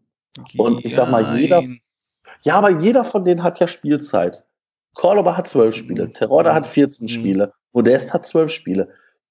Die haben, ich sag mal, Modest hat 657 Minuten gespielt, Cordoba 639 und Terodde 738. Natürlich wirst du jetzt gegen Frankfurt wahrscheinlich mit einem Cordoba starten. Hm. Ja, oder mit Terodde. Oder mit Terodde. Aber ganz ehrlich, es, ich hätte auch gerne jemanden, der da bei uns 16 Tore macht. Nur ähm, den sehe ich da halt einfach nicht. Es sei nee, einer, einer von denen bombt jetzt durch und schießt halt in Folge jetzt immer jedes Spiel zwei Tore. Aber ähm, ist mir sogar rein theoretisch aktuell in unserer aktuellen Situation lieber. Die teilen sich so ein bisschen die Tore auf und müssen halt sich um diesen Platz wirklich fighten, weil für uns wäre nichts schlimmer, als wenn einer da jetzt, ich sag mal, 25 Tore hätte. Ich sag jetzt einfach mal, oder 14 oder 10 wenn jetzt Cordoba zehn Tore hätte und alle anderen hätten oder andere beiden hätten null, dann hättest du halt immer nur diese eine Option. Immer nur Cordoba, Cordoba, Cordoba. Und wenn Cordoba dann nicht trifft oder nicht punktet oder nicht oder verletzt ist oder gesperrt ist, dann stehst du halt vor dem Problem, dass die anderen halt noch gar nicht getroffen haben. Und das haben wir halt aktuell nicht. Also wir haben sowieso schon nicht so oft getroffen und dann treffen zumindest die anderen Stürmer auch. Also der einzige Grund, warum ich dir da so ebenso leicht widersprochen habe, ist der, dass ich bei Stürmern ähm, äh, du auch immer diesen psychologischen Effekt hast, ne? dass die das Vertrauen brauchen, dass die die Zeit brauchen auf dem Platz, um in, in äh, diesen äh, eben dieses Denken abzulegen, um die Selbstverständlichkeit, um die Mechanismen und äh, zu aktivieren und solche Geschichten. Also da bin ich so ein bisschen, hm, da irgendwie immer fröhlich hin und her zu wechseln, ist was anderes als bei einem defensiven Mittelfeldspieler zum Beispiel. Ähm, meines Erachtens. Das ja, ja, ich, so, ich, ich weiß, was du meinst. Ich, ja. ich gebe dir recht, klar, wenn du natürlich da jetzt, ich sag mal, so einen Cordova hättest, der jetzt zehn Tore schon gemacht hätte, mhm. dann hat er natürlich eine Selbstverständlichkeit, da rauszugehen mhm. und zu wissen, ich habe schon zehn gemacht, jetzt mache ich halt nochmal mhm. zwei. Mhm. Ja, aber ich sag das mal, ist wie, wie, wie Teroddes äh, Zweitligasaison oder genau. Modests äh, ja. Supersaison da damals. Das, äh, also Modest ist dann gegangen im Sommer. Wenn der geblieben wäre, hätte er in den nächsten Jahr auch nicht 25 Tore gemacht. Ja? Auch wenn er dauernd gespielt hätte. Aber dieser Lauf, den man dann hat, das ist, glaube ich, so ein psychologisches Moment, das du bei Stürmern halt hast und bei einem, bei einem Spieler aus dem linken Mittelfeld oder äh, so, so extrem nicht hast. Mhm. Ja, klar. Und vielleicht bilde ich es mir auch nur ein, das kann sein. Ich denke jedenfalls, das Stürmer-Momentum liegt gerade ganz klar bei Cordoba. Das ist ja. für mich der, der gerade am, sagen wir mal, vielversprechendsten ist, ein Tor zu erzielen. Deswegen sollte er, wenn es normal läuft, in der Startelf stehen gegen Frankfurt. Die Frage wäre nur, ob du da mit einem oder zwei Stürmern spielst, weil die eine Dreierkette normalerweise spielen. Aber das können wir gerne nochmal in dem dritten Segment besprechen, wo wir auf das Spiel unter der Woche gegen mhm. Frankfurt vorausblicken. Ich würde mit euch jetzt gerne auf Ismail Jakobs gucken, den ersten der drei Youngster. Ähm, ganz kurz eben zu seinen Daten. Ist elf Kilometer gelaufen und hat eine für einen offensiven Mittelfeldspieler eine richtig gute Pass- und Zweikampfquote, nämlich beides so um die 65 Prozent. Das ist schon herausragend gut. Äh, daran sieht man auch, dass er ab und zu mal auf die Linksverteidigerposition abkippen musste, mhm. wenn Katterbach rausgezogen wurde. Äh, das haben die beiden sich auch gut aufgeteilt. Ich glaube, irgendwann hat Jakobs dann rein Linksverteidiger gespielt, als Katterbach dem Harvard über den ganzen Platz gefolgt ist. Und das finde ich schon cool, ja. dass du so eine linke Seite hast von zwei ja, Teenagern unterm Strich, die ähm, beide, beide Positionen spielen können und deswegen halt unfassbar variabel sind. Und man immer gucken kann, wer kommt mit dem, mit dem gegnerischen Rechtsverteidiger besser zurecht und den dann halt nach vorne oder hinten zu ziehen. Ist schon eine sehr flexible, sehr dynamische Waffe, die man da links hat. Äh, und da hat mir Jakobs auch durchaus gut gefallen. Hätte ja mit ein bisschen Glück sogar das Hector-Tor vorbereitet, wenn Hector den gemacht hätte. Also mhm. insofern schon mhm. sehr vielversprechendes Spiel von ihm, würde ich sagen. Ja. Ja, kann ich, kann ich alles äh, so hundertprozentig unterschrei unterschreiben. Ja. ja. Also die, die beiden, ich greife jetzt schon mal vor, äh, beide gefallen mir da sehr gut und äh, sind auch für ihr Alter wirklich ziemlich fehlerresistent, finde ich. Mhm. Das ist das. Äh, äh, das finde ich sehr, sehr beeindruckend. Ne? Also natürlich machen sie Fehler, aber wirklich sehr wenige. Ja. Ja, vor allem, man darf ja auch mal jetzt nicht über vergessen, das ist sein viertes Spiel gewesen, ein viertes.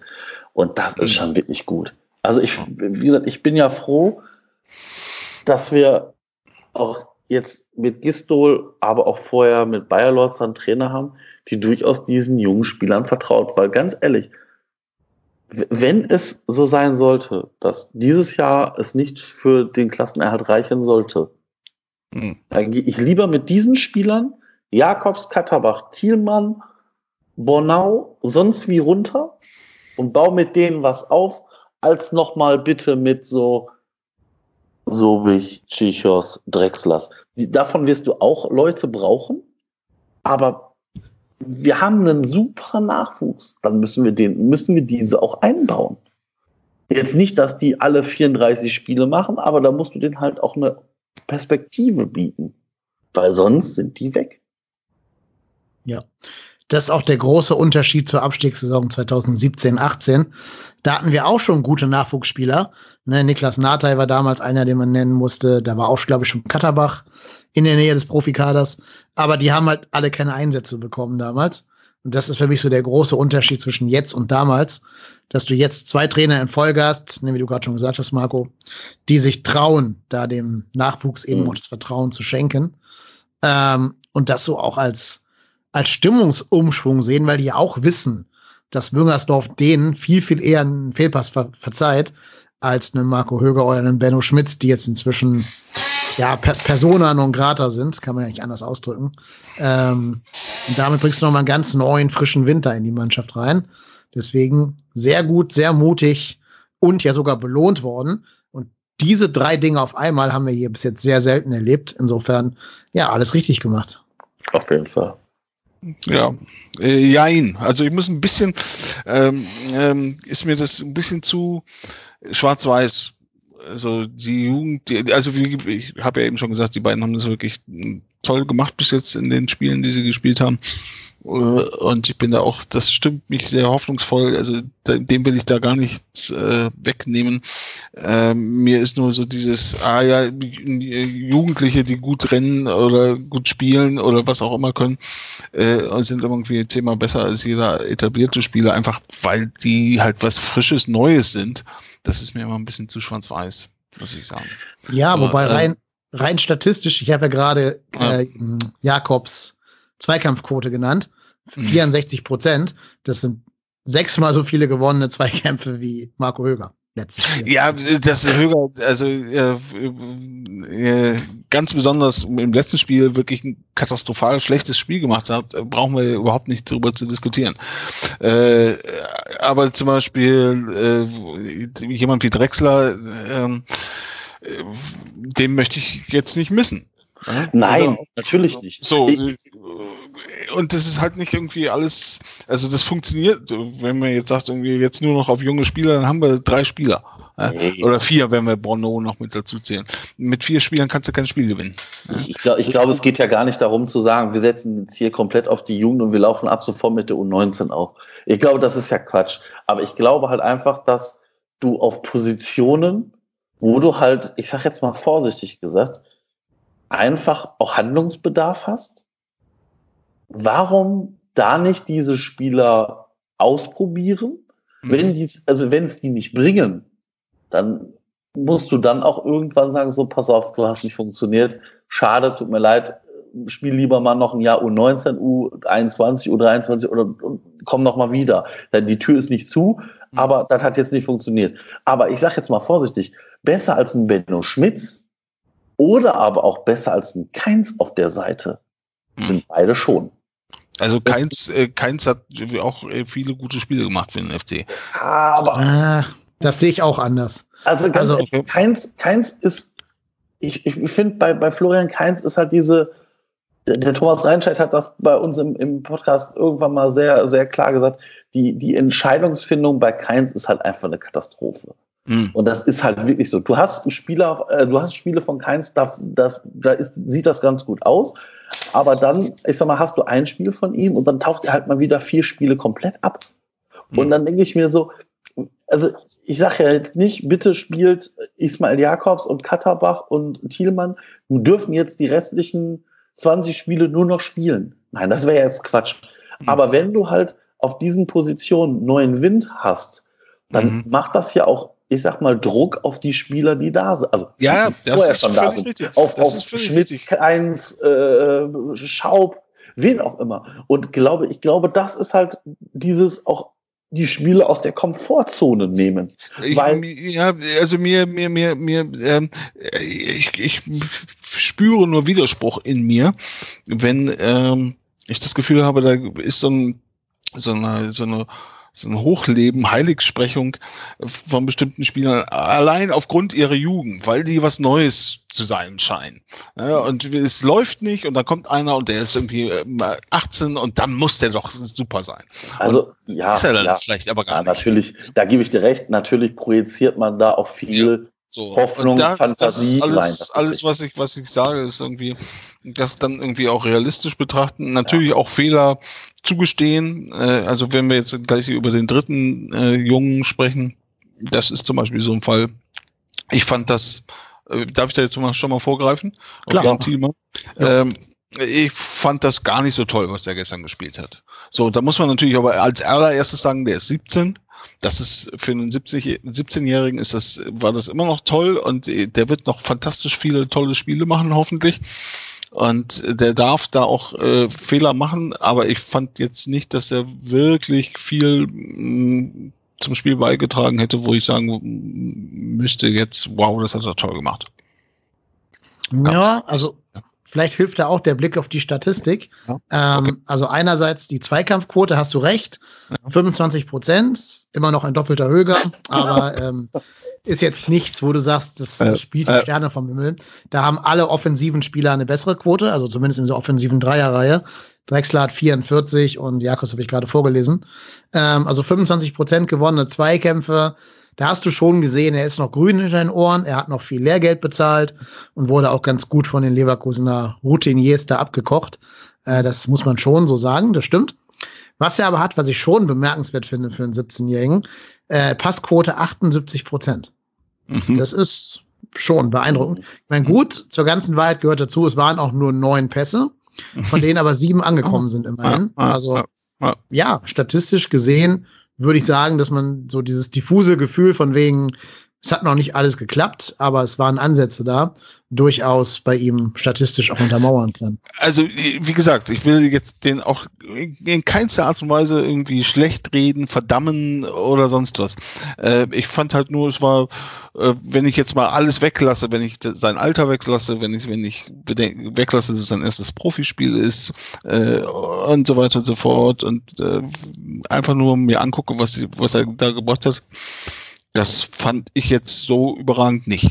Ja, und das ist auch völlig okay für einen 17-Jährigen, der muss nicht überragen, äh, der darf auch seine Fehler machen und der darf auch, äh, wird auch mit Sicherheit seine nächsten Chancen bekommen, aber ähm, ja, ich finde halt, dass da jetzt kein Anlass gäbe, da irgendwie äh, den nächsten Podolski zu, zu, sehen oder so. Ne? Äh, aber mag auch sein, dass beim nächsten Spiel ich da wieder völlig äh, mich Lügen straft. Es ja, ist ja. auch ein bisschen ein Spiel mit, äh, wie lange hat er gespielt, wann ist er ausgewechselt worden? Ähm, 56. Naja, sowas rum? 6, ja, also, also 56 Minuten habe ich ihn jetzt gesehen, vorher habe ich ihn nie gesehen.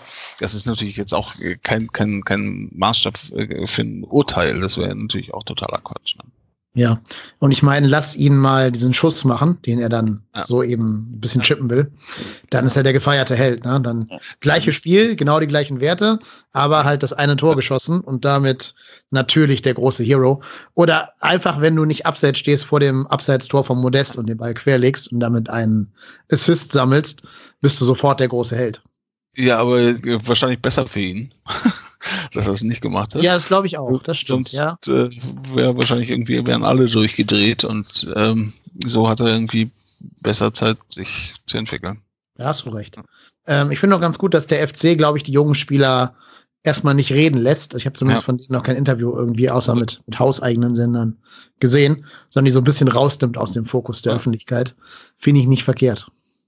Nö, macht, macht auf jeden Fall Sinn. Also ich, ich glaube halt einfach auch, du, du merkst ja auch, ganz ehrlich, die, die ist so jung. Also, ne, ich meine, ich, ich gebe dem Master recht, wenn man, wenn man da, ich sag mal, wirklich äh, außer Augen lässt, dass der 17 ist und sein erstes Spiel macht, war das jetzt nichts, wo wir alle schreien müssen, juhu, juhu, juhu, das ist der neue Podolski. Ich muss ganz ehrlich sagen, ich, ich fand es erfrischend, ihn da zu sehen.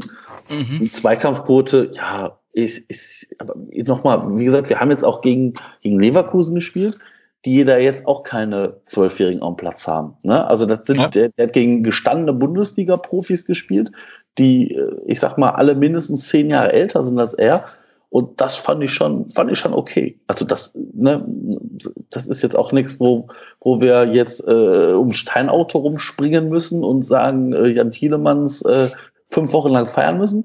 Aber das das ist, wie gesagt, macht mir, macht mir ein bisschen Hoffnung, auch für mhm. die Zukunft, dass wir halt auch solche Spieler mal ranführen können, weil ich glaube, ich glaube, der, der ist zumindest hoffe ich das für ihn, dass er so, dass er so selbst reflektiert ist, dass der sagt, okay, alles klar, das war jetzt mein Bundesliga-Debüt, jetzt muss ich weiter in der U19 Gas geben, damit ich das vielleicht nochmal erleben darf in Zukunft, also in auch nahe Zukunft. Mhm.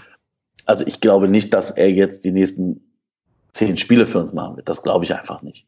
Aber äh, die Option zu haben, den mal reinzuwerfen und ich glaube, es war Hector, der ja im, im Nachgang zum Spiel gesagt hat, naja, diese ganzen jungen, unbekümmerten bringen mhm. halt schon eine andere mentale Situation in die Kabine, weil die halt vielleicht nicht so verkopft sind. Und ich glaube halt, das ist halt auch vielleicht noch so ein Punkt. Die haben halt nicht diesen Abstieg mitgemacht, haben halt nicht diesen, diese Achterbahnfahrt, haben halt nicht diese Zweitligasaison in den Knochen, wo jeder gesagt hat, naja, die schießen wir noch im Badeschlappen 10-0 aus dem Stadion und dann wird irgendwie so ein bisschen hingewirkt und irgendwie keine, kommt keine Euphorie auf und irgendwie ist jeder Depri, weil, äh, ach, warum schießen wir die denn nicht mit 10 aus dem Stadion? Und ich glaube halt einfach, dass das vielleicht auch manchmal den, den Unterschied machen kann. Und mhm. dementsprechend ähm, fand ich das als Debüt völlig in Ordnung. Aber ich gebe dir recht, da müssen wir halt auf dem Boden bleiben und jetzt nicht anfangen, zu, noch mehr Jugendspieler zu fordern, weil ich glaube halt, du brauchst halt so eine, so eine gute Einheit. Du brauchst einen soliden Stamm, um halt diese Jugendspieler auch fördern zu können, weil wenn du, die, ich sag mal, das ist ja ungemein schwieriger, die jetzt in dieser Situation hochzuziehen und jetzt in dieser Situation spielen zu lassen. Wenn du, ich sage jetzt mal vorsichtig, auf dem zehnten Tabellenplatz relativ gesichert dastehst, dann ist es ungemein einfacher, die Spieler auch den Spielern Spielpraxis zu geben und die Spieler in ein funktionierendes System einzubinden weil du denen dann sagen kannst, pass auf, du hast das jetzt gesehen, zehn Spieltage lang, das System ist dieses, das ist deine Aufgabe, gib Gas, Jung. Und dann ist das, glaube ich, auch für die ein bisschen einfacher, weil die sich so ein bisschen an den, ich sag mal, in den alten Hasen orientieren können. Aber da hat, wie gesagt, bis auf Hector äh, ist da ja keiner, wo man sich wirklich auch mal dran orientieren konnte in den letzten Spielen. Mhm. An den altgedienten Spielern, sag ich mal. Aber das, wie gesagt, ich, die 17, da ähm, bin ich auch vorsichtig. Wir dürfen jetzt den nicht in diesen Himmel hoben. Und dann, weiß ich nicht, verletzt er sich jetzt in, in einer Woche so schwer, dass der jetzt irgendwie ein Jahr nicht spielen kann.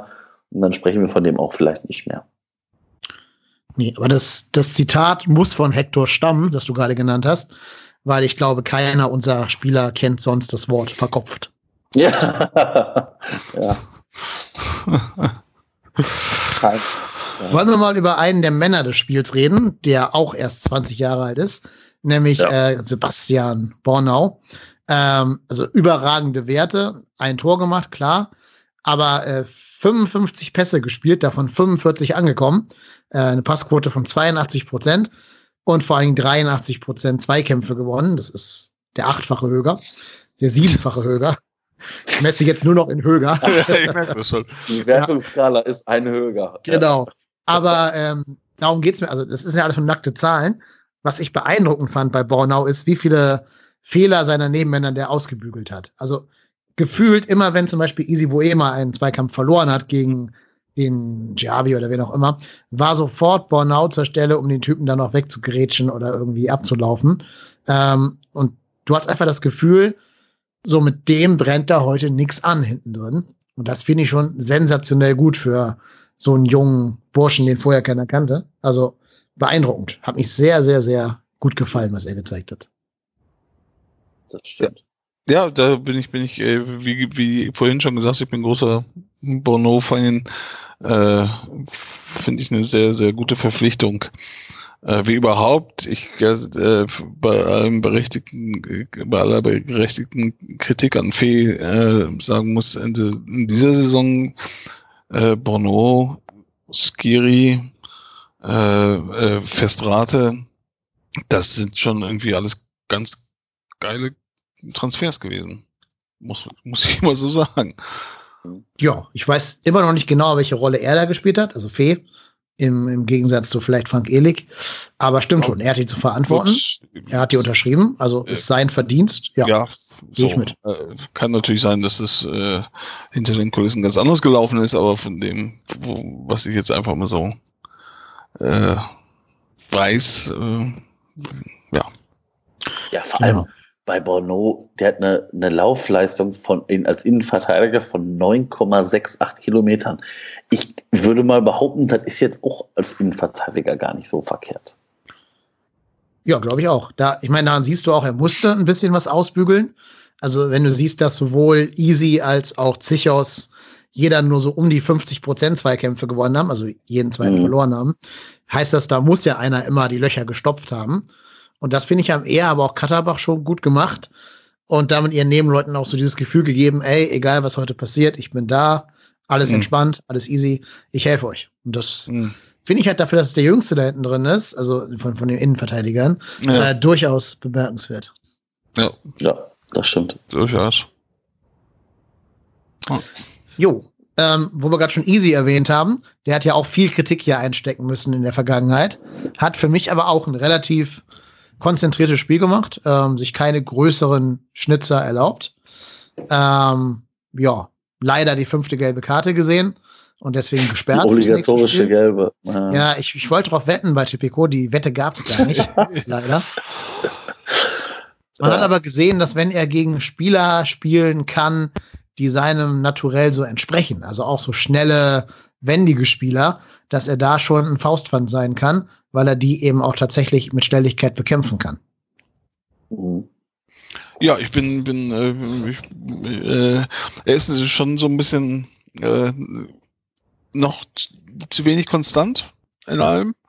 Äh, und ich hoffe, dass sich das noch legt, weil dann halte ich auch ihn für eine Verstärkung, eindeutig. Ja.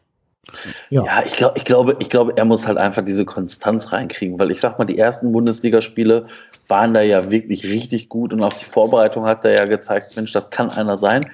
Und dann hast du immer wieder so gedacht, so, hm, wer ist, welche, welch, welcher Spieler ist denn jetzt der richtige, richtige Easy Way? Ist das der, der halt diese haarsträubenden Fehler macht? Oder ist das der, der da offensiv nach vorne geht? Ich meine, das ist natürlich ein schmaler Grad als, als Außenverteidiger, da immer so, ich sag mal, nach vorne zu sprinten. Das musst du natürlich dann auch erstmal leisten und dann auch, ich sag mal, dann wieder entsprechend zurück zu sein und zu klären, weil das äh, spiegelt sich dann natürlich auch in der Laufleistung wieder. Aber das war wirklich mal wieder ein Spiel von ihm, wo, wo man sagen könnte, das war, war wirklich gut. Das war wirklich gut. Also das war jetzt nicht überragend, das, auch da müssen wir nicht um hm. Steinauto rumtanzen, aber das war wirklich gut. Ja, Jo, genau. Kann man genauso, glaube ich, gut zusammenfassen. Was er noch lernen muss, ist sein, also nicht nur hinten konzentriert zu spielen, sondern auch sein Potenzial nach vorne hin abzurufen. Also da geht mir bei ihm noch zu viel schief, wenn er sich nach vorne einschaltet. Mhm. Ist noch ein bisschen zu ungestüm, dann rennt er, wo er hätte passen sollen und passt, wo er hätte rennen sollen. Wird auch nicht immer von seinen Mitspielern so gut eingebunden, wie ich finde, da auf der rechten Seite, um seine Schnelligkeit mal richtig ausspielen zu können. Aber ähm, wenn er das irgendwann hinkriegen sollte, ist er, glaube ich, schon eine Waffe. Aber wenn er es irgendwann richtig gut hinkriegt, spielt er auch nicht mal lange beim ersten FC Köln.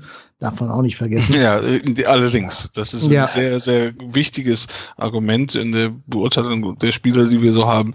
Ja. Äh, man muss ja auch irgendwie dafür sorgen, dass sie tatsächlich für unseren Verein spielen und nicht irgendwie für Bayern München oder für, für Hoffenheim oder für Leipzig und so weiter und so fort. Ja. Genau. Ja, aber ich glaube, auf dem Auftritt kann er aufbauen und vielleicht auch wieder ein bisschen Selbstvertrauen tanken, auch wenn er jetzt halt leider gegen Frankfurt zum Zusehen verdammt sein wird und wir wieder umbauen müssen. Deswegen, aber da kommen wir gleich nochmal drauf. Mhm. Ähm, wir haben ja schon über Hisse, äh, Risse und Horn geredet. Die können wir jetzt also ein bisschen überspringen. Aber sollen wir mhm. noch mal kurz die Wichtigkeit von Jonas Hector herausstellen? Also ja. für mich neben Bornau auch der Man of the Match, was der da im Mittelfeld abgelaufen hat, nach vorne initiiert hat und äh, dann ja auch am Tor beteiligt war am 1-0, ist schon, zeigt schon, warum er zu Recht Nationalspieler ist. Ja. Ja, äh, war halt, ich sag mal, wieder dieses, diese gewohnte Sicherheit im Mittelfeld. Ich muss ganz ehrlich sagen, ich fand es mit Skiri sehr, sehr gut. Also auch die, diese Konstellation mit den beiden hat mir sehr, sehr gut gefallen. Ja, das, ähm, er hat wieder gezeigt, dass er der, ich sag mal in Anführungsstrichen, alte Jonas Hector ist. Und hat da, wie gesagt, ich, ich finde im Verbund mit Skiri wirklich ein Spiel gezeigt, wo man sagen kann, das war wirklich sehr, sehr gut. Vielleicht tat ihm ja die Zwangspause auch ganz gut zum Regenerieren, dass er mal wirklich ein Wochenende nicht Dauereinsatz zeigen musste, gerade weil er auch die Länderspiele gemacht hatte gegen Weißrussland. Ähm, mhm. Also vielleicht ganz sogar, auch wenn es gegen Union an allen Ecken und Enden gefehlt hat, vielleicht rückblickend gut für ihn, dass er da ein Wochenende zur Erholung hatte. Weiß ich nicht. Schade ist natürlich, dass jetzt mit dem Mittelfeld, schade ist natürlich jetzt mit dem Mittelfeld, dass ähm, Verstrate erstmal außen vor zu sein scheint. Das, äh, also hat sich mir auch wirklich nicht erklärt. Ich meine, er hat in, in Berlin den, den Fehler gemacht vor dem 1 zu 0. Oder was heißt Fehler gemacht? Das ist ja, war ja keine Entscheidung seinerseits, dass er da ausrutscht. Er rutscht halt aus. Ähm, aber ansonsten hat er, fand ich ihn äh, nicht nur wegen der Freistöße äh, noch mit am besten. Mhm. Ähm, und auch sonst halte ich ihn eigentlich für den Spieler, der am ehesten in der Lage ist, ähm, so ein bisschen was wie, wie ein Spielmacher zu sein. Also der ist kein Spielmacher, er ist keine 10 natürlich, er ist äh, auch keine 8. Äh, aber jemand, der halt am ehesten in der Lage ist, nochmal irgendwie aus dem Mittelfeld heraus wirklich auch gezielt gefährliche Pässe zu spielen. Äh, über weiter als zwei Meter. Das, mhm. das sehe ich halt, das ist für mich er. Und äh, du hast völlig recht, wenn man das Spiel jetzt gestern gesehen hat, äh, dann stellt sich natürlich die Frage, warum sollte man jetzt auf Hector oder warum auf Skiri verzichten?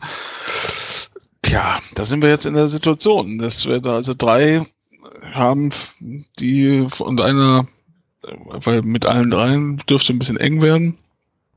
Ähm, und dann fehlt auch vorne was. Ist schwierig, finde ich. Sehr schwierig für die Zukunft. Mhm. Ja, äh, übrigens, wir müssen uns bei sowohl Bürger Westrate als auch bei dir, Marco, entschuldigen.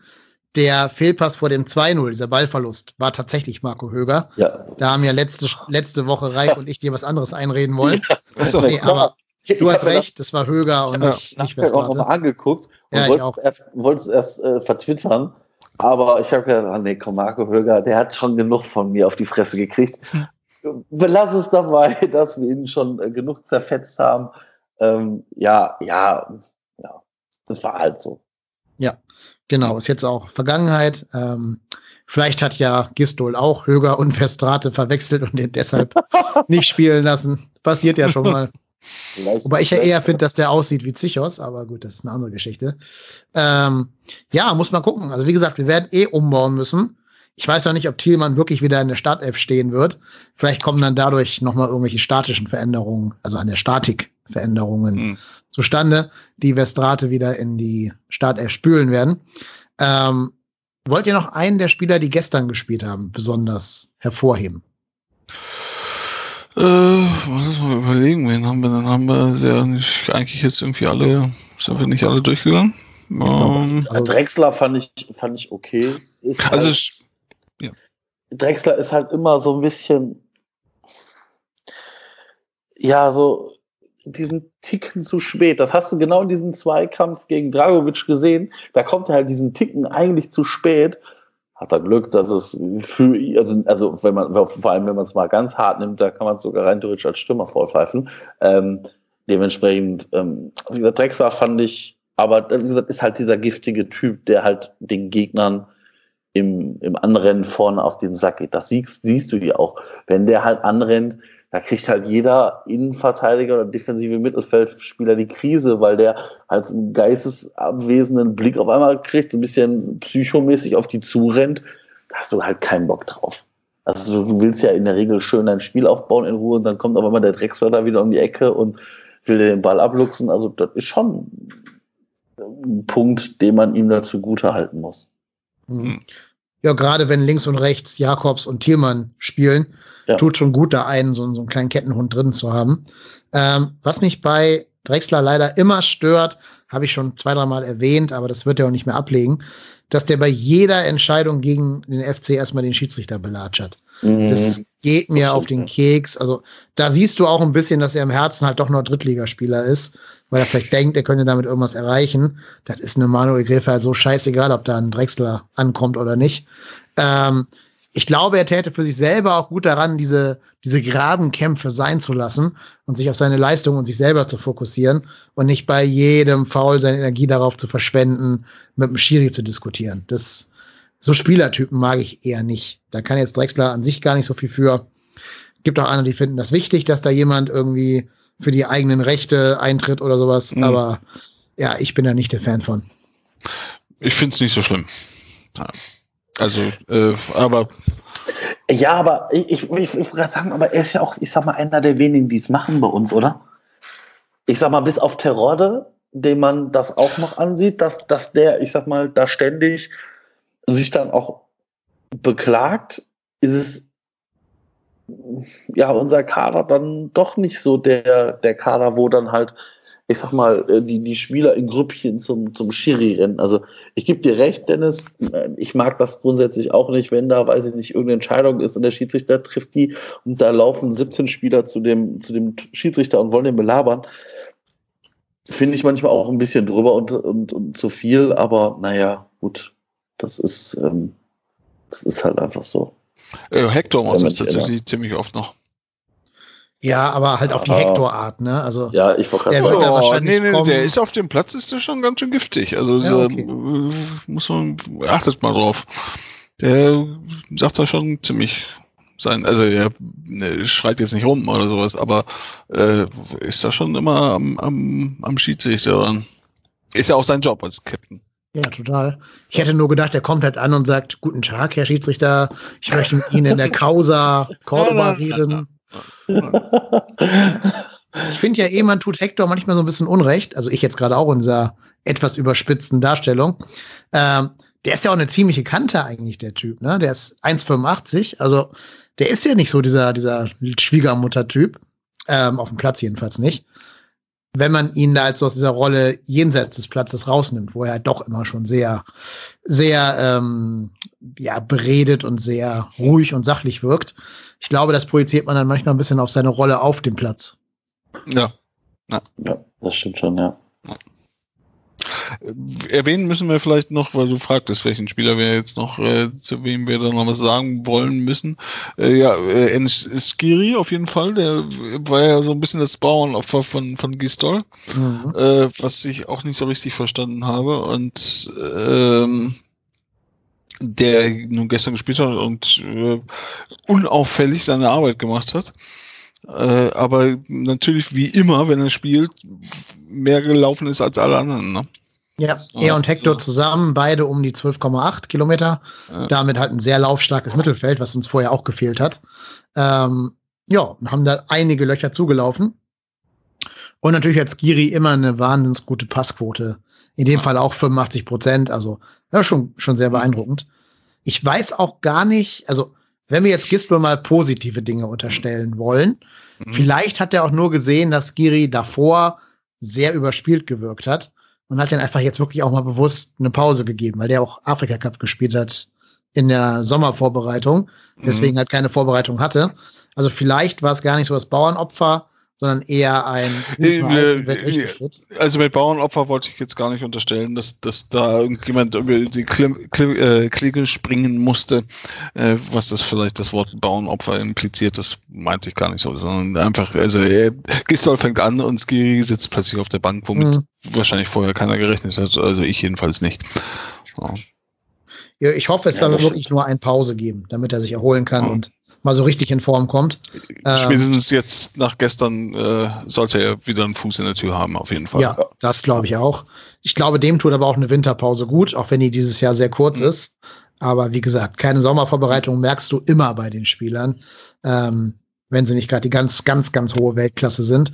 Das kann kaum ein Spieler heute wegstecken bei dieser krassen Belastungen, die du hast. Und wenn du dann noch der Spieler bist, der immer 13 Kilometer rennt, mhm. dann ist klar, dass du irgendwann auch mit den Kräften am Ende bist. Jetzt so im, gerade noch im deutschen Herbst, kennt er vielleicht auch nicht so, keine Ahnung, wie, wie sehr er mit äh, schlechtem Wetter vertraut ist. Mhm. Weiß ich nicht. Ja. ja. Keine Ahnung. Ich glaube, Montpellier ist ja klimatechnisch auch ein bisschen, bisschen milder als hier. Schöner, sagen wir es einfach, wie es ist. Ja. ja. So. Dann haben wir ja unsere Startelf vom äh, Leverkusen-Spiel hoffentlich hinreichend gewürdigt. Ja. Hoffentlich nicht der letzte Sieg, den wir jetzt wieder für zwei Monate sehen mussten, abzüglich der Weihnachtspause. Ähm, wir müssen was ändern gegen Frankfurt, das haben wir gerade schon besprochen, mhm. weil natürlich Esibue gesperrt fehlt. Mhm. Was tun wir da? Wen stellen wir rechts hinten rein? Tja. Ja, schwierig, schwierig. Also bin ja immer noch auf diesem, ich, ja, jetzt eigentlich noch weniger Bonau rechts raus. Mhm. Trifft ihn natürlich schon, weil ich glaube, er aktuell wirklich unser stärkster Innenverteidiger ist. Aber wie gesagt, ich weiß nicht, ob Katterbach und oder Jakobs rechts spielen können. Wenn ja, wäre das eine Option für mich. Ähm, damit, du, damit du das nicht halt komplett über den Haufen wirst, weil wieder Tschichos und Bornau, ich glaube, an denen führt für Meret aktuell kein Weg. Das ist so. Das ist, ist sehe ich keinen Grund drin, da zu tauschen. Ist natürlich für Jorge Meret extrem unglücklich. Hätte ich auch vor der Saison nicht gedacht. Ähm, aber vielleicht wird der im Winter auch nochmal neuen Schub kriegen und da auch nochmal Gas geben können, um sich vielleicht da doch nochmal irgendwie eine Rolle zu spielen, um da halt Tschichos und oder Bornau zu verdrängen. Ähm, mhm. Wie gesagt, rechts außen wird schwierig. Die Frage wird ja sowieso sein, in welchem System spielen wir. Also wir haben jetzt unter Gistol schon mehrere Systeme gesehen, mit Raute, mit, mit Doppelsturm, mit einem Stürmer. Ähm, wie wir in Frankfurt auftreten, also ich glaube persönlich, dass wir wieder in einer ähnlichen Formation auflaufen werden. Ich glaube, es steht und fällt damit, wie, wie diese rechte, rechte Seite gelöst kriegen. Weil ich möchte da bitte nicht Benno Schmidt sehen. Das ist ja auch die Kostic-Seite, ne? Also die Seite, über die hm, Frankfurt genau. alles anschiebt. Richtig. Ja. Ähm, Jakobs ist beidfüßig. Also der müsste theoretisch auch Rechtsverteidiger spielen können. Hat er vielleicht noch nicht so oft getan, aber er hat zumindest den rechten Fuß, um das tun zu können, anders als vielleicht Katterbach. Deswegen ist das vielleicht sogar eine Überlegung. Also Jakobs gegen äh, Kostic kann ich mir vorstellen. Ja, äh, also das, das äh, ist jetzt echt wilde Spekulation, da wir alle drei nicht wissen, ob der das schon jemals gespielt hat äh, und wie weit man ihm das zutrauen kann, glaube ich, können wir auch nicht beurteilen nach den wenigen Bundesligaspielen, die wir ihn jetzt beobachtet haben. Mhm. Also ich, ich würde einfach mal so jetzt aus dem hohlen Spekulationsbauch heraus glauben, dass wir eher äh, Bono rechts außen sehen und äh, äh, Mary äh, Innenverteidiger spielt. Aber pff, man weiß es nicht. Ne? Man weiß es nicht. Vielleicht auch Bader, Martin Bader. Hm? Ich fand das jetzt, äh, und äh, Entschuldige, Matthias, ja. Äh, ich fand das äh, äh, am Anfang der Saison, als er da plötzlich auftauchte unter, unter Bayer Lords, jetzt nicht unfassbar schlecht. Ähm, und ja, Benno Schmidt sehe ich tatsächlich auch nicht, dass der da irgendwie eine, eine, Rolle spielen sollte. Also nicht gegen Kostic und Kamada und wie die alle heißen. Das ja, nee. Ja, käme ja. ihm nicht entgegen seinen Stärken. Ähm, mich hat ein User angeschrieben, der Ed Superfury und hatte ins Rennen geworfen als Rechtsverteidiger äh, Marcel Risse. Hat sich natürlich jetzt erledigt durch die Ach, Verletzung. Ja, stimmt, Risse, ja, stimmt, Risse könnte auch noch. Hat das ja auch aber, schon getan, aber. aber ganz ehrlich, äh, Risse 90 Minuten nee, auf Rechtsverteidiger? Nein, nein, nein. Sehe ich, ich auch. Ist es jetzt äh, sowieso obsolet? Ja, jetzt, genau. jetzt sowieso äh, sagen, hinfällig. Ja. Genau, aber nur um dem Super Fury die Frage zu beantworten. Ich glaube, wir alle hätten nicht das größte Vertrauen in Marcel Risse 90 Minuten gegen Kostic und Co. Also ich jedenfalls nicht. Schwierig. Nee, aber dann, ja, da wird er improvisieren müssen, der Markus Gistol, damit wir die Seite dicht kriegen, weil darauf wird es ankommen. Das wird eines der Schlüsselduelle vor das Spiel. Würdet ihr denn vorne rechts Thielmann wieder die Chance geben oder doch eher irgendeinen anderen?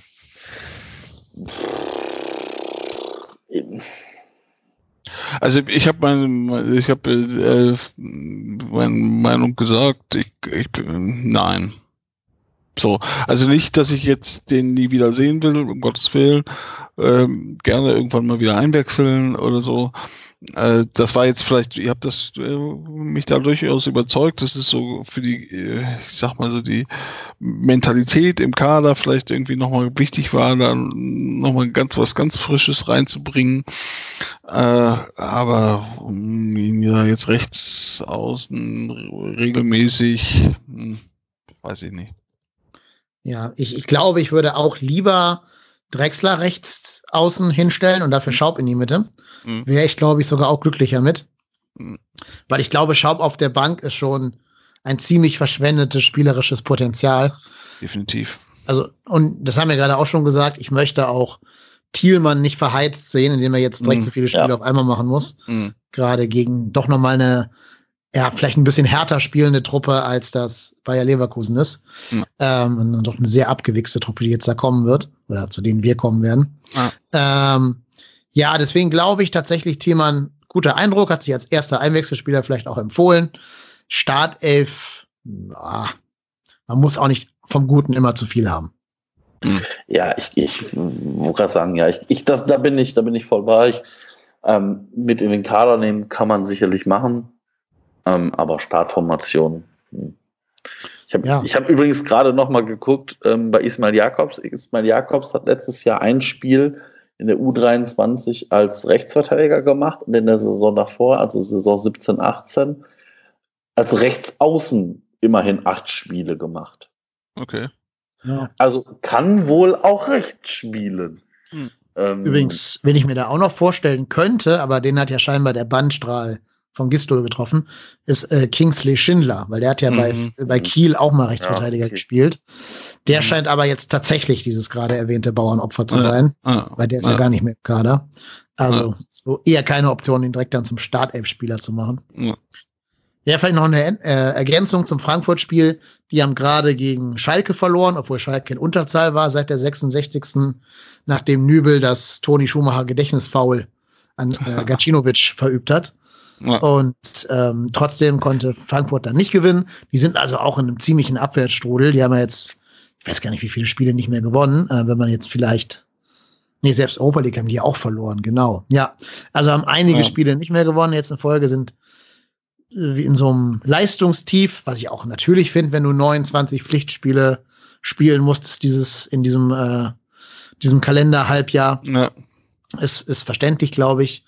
Aber das können wir ja vielleicht zu unseren Gunsten nutzen, ne? dass Frankfurt gerade so eine richtige Delle hat und nicht mit breiter Brust und großem Selbstvertrauen hier anreisen wird. Ja, aber das heißt jetzt für mich auch für die Aufstellung, äh, dass wir nicht damit rechnen können, dass wir den Platz für das schnelle Konterspiel oder wie man heute sagt, Umschaltspiel haben werden, wie man ihn gegen Leverkusen erwarten konnte, vielleicht im mhm. Vorfeld. Mhm. Ne?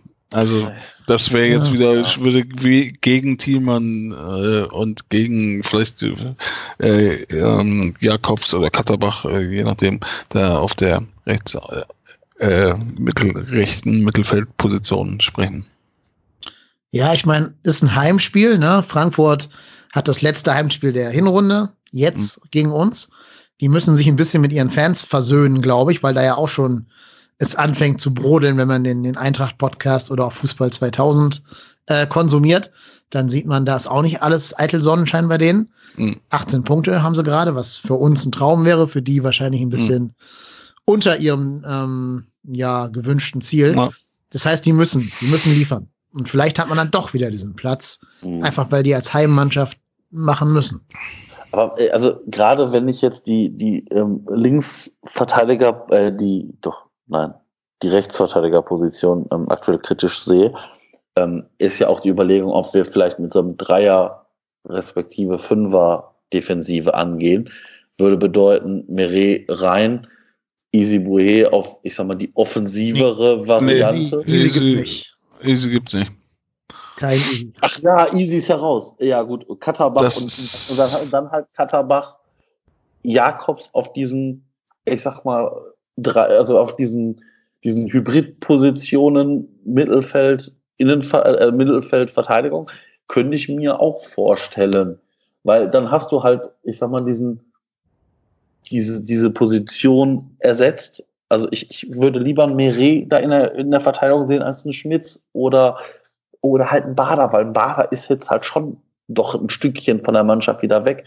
Und die da auch so reinzuwerfen, weiß ich nicht. Also da wird Markus Gistol sich ein System überlegen müssen, wie wir da auch schlagkräftig bleiben, weil es bringt dich, es bringt dir ja nichts, wenn du da, ich sag mal, irgendjemand draufstellst und, und es bringt dich halt spielerisch nicht weiter. Und ich glaube halt mit einem Meret da in der Zentrale neben Bornau und Schichers hast du halt ein bisschen defensive Stabilität, aber halt auch mit diesen, dieser, dieser Hybridposition, die Katterbach und oder Jakobs einnehmen könnten, auf dem Flügel halt auch nochmal Schnelligkeit, um halt da Konter zu fahren, um halt selber auch das Spiel anzukurbeln.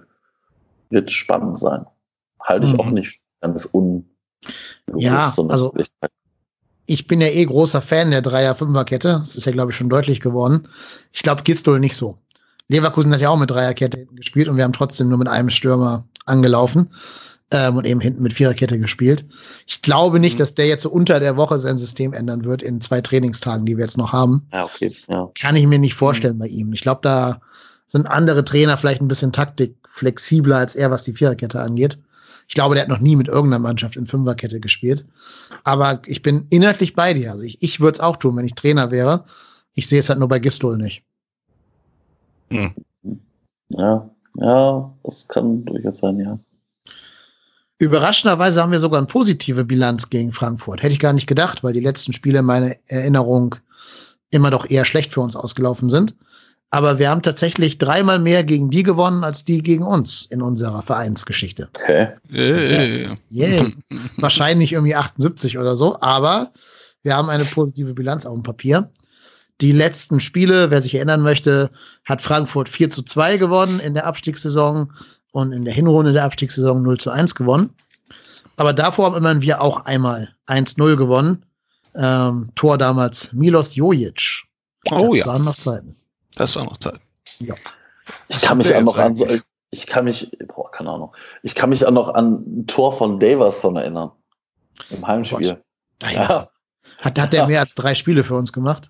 Ich glaube, ich glaube nicht, ähm, aber äh, wird uns Transfermarkt.de bestimmt gleich sagen. Ähm, aber das, daran kann ich mich erinnern, das war irgendwie so ein Ding, wo er, ich weiß gar nicht, in den Zweikampf gegen irgendeinen Innenverteidiger geht oder und, und oder den Torhüter so relativ ruppig und den dann so rüberhebt. Ähm, das habe ich nämlich damals im Skiurlaub gesehen. Zu meiner großen Freude habe ich gejubelt und dann festgestellt, ja. dass eine große Gruppe Frankfurter ähm, direkt neben mir saß und ähm, zwei, zwei davon sich nachher als zu den Ultras äh, gehörig rauskristallisiert haben.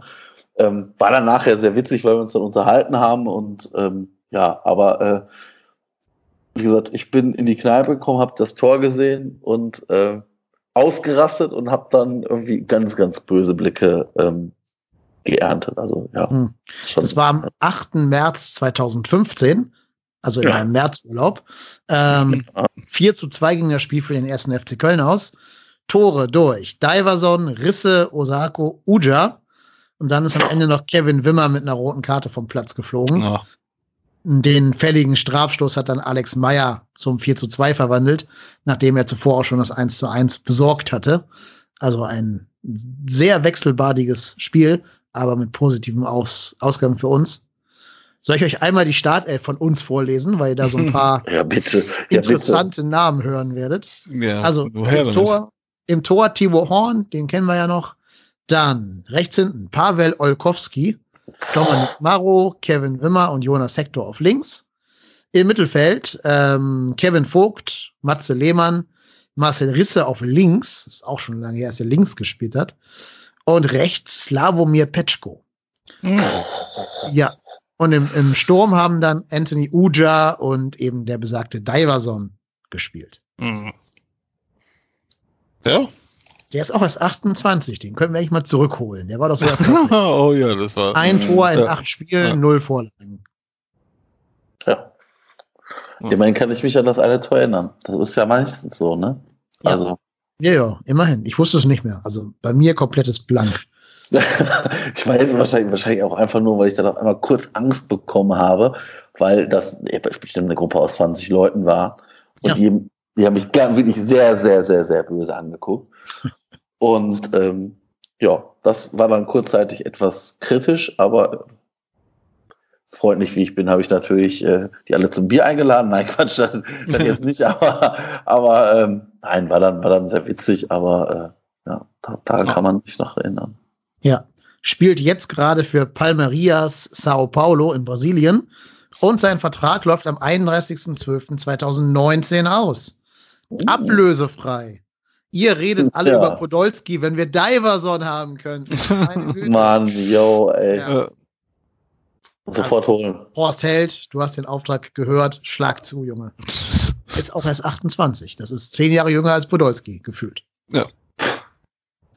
So, und äh, Milos Jojic ist immer noch bei, äh, ich weiß nicht genau, wie man sie ausspricht, äh, Bajekshir in der Ach. Türkei. Ist äh, allerdings äh, bei Transfermarkt steht, dass er keine Spielberechtigung hat und es ist tatsächlich auch kein Spiel aus dieser Saison aufgezählt. Okay. Das, ist äh, das, ist, das ist echt kurios, ja. Hm. Wenn da jemand mehr weiß, ich würde, äh, kann mich gerne auf Twitter informieren äh, über das Schicksal von Milos Juric. Ja, schreibt es gerne in die Kommentare zu dieser Podcast-Folge und verlinkt ja. den, den Mars, den Spielbeobachter. Ja. Ähm, ich muss noch ein Feedback vorlesen, das wir für den Podcast bekommen haben, weil ich mich über das Feedback ganz besonders gefreut habe. Habe ich auch direkt als Screenshot dir weitergeleitet, Marco. Mhm. Und zwar schreibt der Mario at Yuka, oh Gott, wie spricht man den Namen wohl aus? Yuka Talampi. Glückwunsch. Ich bin zwar, und Achtung, jetzt kommt's, ich bin zwar Geburtsborusse, aber ich höre euren Podcast trotzdem jedes Mal. Ich weiß gar nicht mehr, wie das angefangen hat, aber ich finde euch mittlerweile so sympathisch, dass ich mich für euch freue. Klingt komisch, ist aber so. Muss auch mal gesagt werden. Ja, und das finde ich schon tatsächlich ähm, tolles Feedback von einem Geburtsborussen. Also, ja, vielen Dank für das tolle Feedback, Mario. Freut mich. Ja, ja, das ist ein bisschen, bisschen zweifelhaftes äh, Kompliment, ne, wenn es vom Gladbacher kommt, aber ja, Gott. Äh, hallo, hallo, das ist immerhin die friedlichste Fanszene Deutschlands. Natürlich. Nicht vergessen. Ja. ja also, Nein, ich will jetzt auch nicht äh, über eure Fans schlecht reden, um Gottes Willen.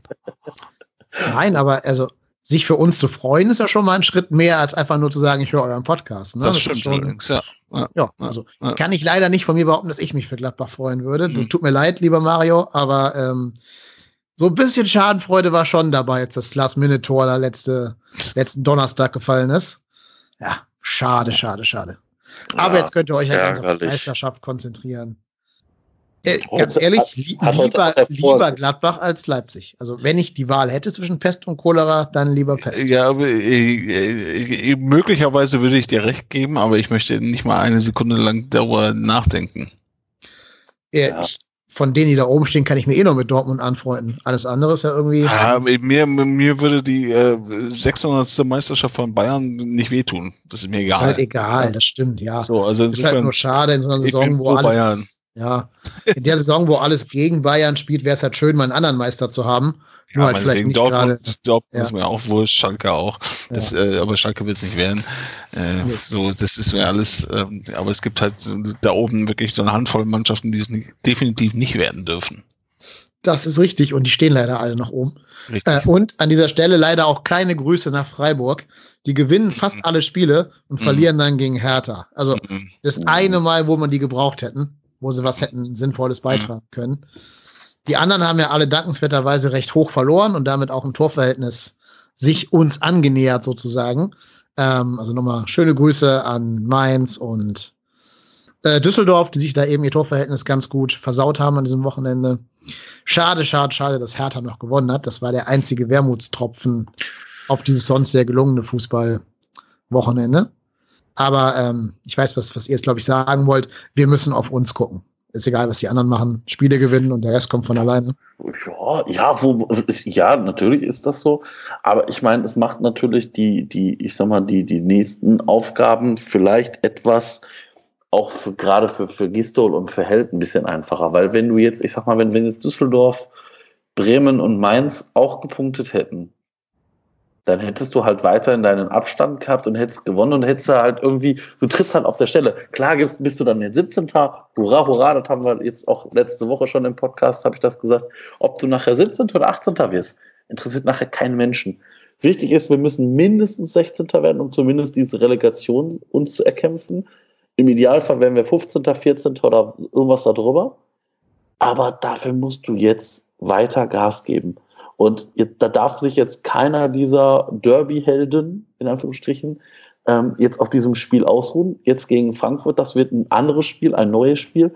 Und da müssen wir halt auch wieder, wieder Vollgas geben. Und wenn du da punktest, und ich sage jetzt mal keine drei Punkte, wenn du da einfach einen Punkt holst, und ähm, ich weiß gar nicht, gegen wen Düsseldorf jetzt am nächsten Spieltag spielt. Das können wir auch Die spielen gucken. in Augsburg und oh. Mainz und Bremen spielen gegeneinander in Bremen. Also da wird sich auf jeden Fall einiges im Abschiedskampf tun, ja. weil die nicht alle parallel punkten können. Ja. Hertha spielt in Leverkusen und Paderborn in Gladbach. Also ich habe ja die Hoffnung, dass Leverkusen jetzt diese Derby-Schmach, also die sehen das ja als Derby, mhm. dass sie die wieder wettmachen müssen und dann gegen Hertha entsprechend nicht so Larifari spielen können, sondern das ernst nehmen müssen. Ähm, das ist meine große Hoffnung, dass dann also dieser der Sieg für uns so einen doppelten Effekt hat, weil sie auch dann Hertha entsprechend angehen werden und da ihr spielerisches Potenzial auf den Platz bringen. Ja, und dann hoffentlich da gegen, gegen Klinsmann gewinnen. Ja, das wäre wär schon, wär schon echt wichtig. Also, wie gesagt, dann, dann bleibt, da bist du halt, wenn du da punktest und wie gesagt, wissen, wir, wissen wir jetzt, ein Teil der Konkurrenz wird halt nicht punkten oder nicht voll punkten, dann bist du halt mittendrin. Und dann hast du halt das letzte Spiel zu Hause gegen Bremen. Ja, und wenn du ganz viel Glück hast, sind die dann sogar in Schlagdistanz, wenn genau. die nicht jetzt gegen Mainz gewinnen. Genau, wenn, wenn, wenn die verlieren sollten und wir gewinnen halt auch. Boah, jetzt spreche ich schon wieder von einem Sieg gegen Frankfurt. Ja. Also, ist ja ne, also dann, dann, bist du halt, aber du, zumindest bist du dann halt an denen dran. Du bist an, du bist an Düsseldorf dran, du bist an Bremen dran, du bist an Mainz dran. Die sind halt nicht enteilt. Und das ist halt ganz wichtig, weil ja. wenn du jetzt halt gewonnen hättest und die gehen halt äh, punktgleich, also gehen halt mit dem gleichen Punktabstand immer weiter so aneinander vorbei, ja, dann hast du halt irgendwie nie so die Chance, da irgendwie wieder, dich wirklich rauszuziehen. Und das macht es natürlich auch für den Trainer dann auch, glaube ich, nicht einfach in der, in der Ansprache. Jetzt kannst du denen sagen, so Leute, passt auf, jetzt haben wir den Anschluss geschafft, wie wir ihn haben wollten. Jetzt müssen wir gegen Frankfurt. Und Frankfurt, jetzt mal ganz ehrlich, Frankfurt hat auch nur 18 Punkte. Ja, ja. Ich sage, die sind richtig schlecht drauf gerade. Die haben, sind mhm. vollkommen überspielt. Ne? 29 Pflichtspiele in dieser Hinrunde, das ist ja Wahnsinn eigentlich. Mhm. Wenn du bedenkst, dass wir 16 oder so haben, also ein Pokalspiel plus Bundesligaspiele. Zwei Pokalspiele. Ja, stimmt. Das zweite haben wir ja noch gespielt, ja. Wir, war, wir waren nur nie auf dem Platz. Ja, man, man, manche sagen so, manche sagen so. Ja. ich meine, da haben sie ja alle schonen dürfen. Da haben sie ja alle geschont. Das zählt ja kaum. Ähm, nein, aber genau, 17 zu 28. Das heißt, da musst du auch durch Laufleistung eigentlich denen durchaus das Leben schwer machen können.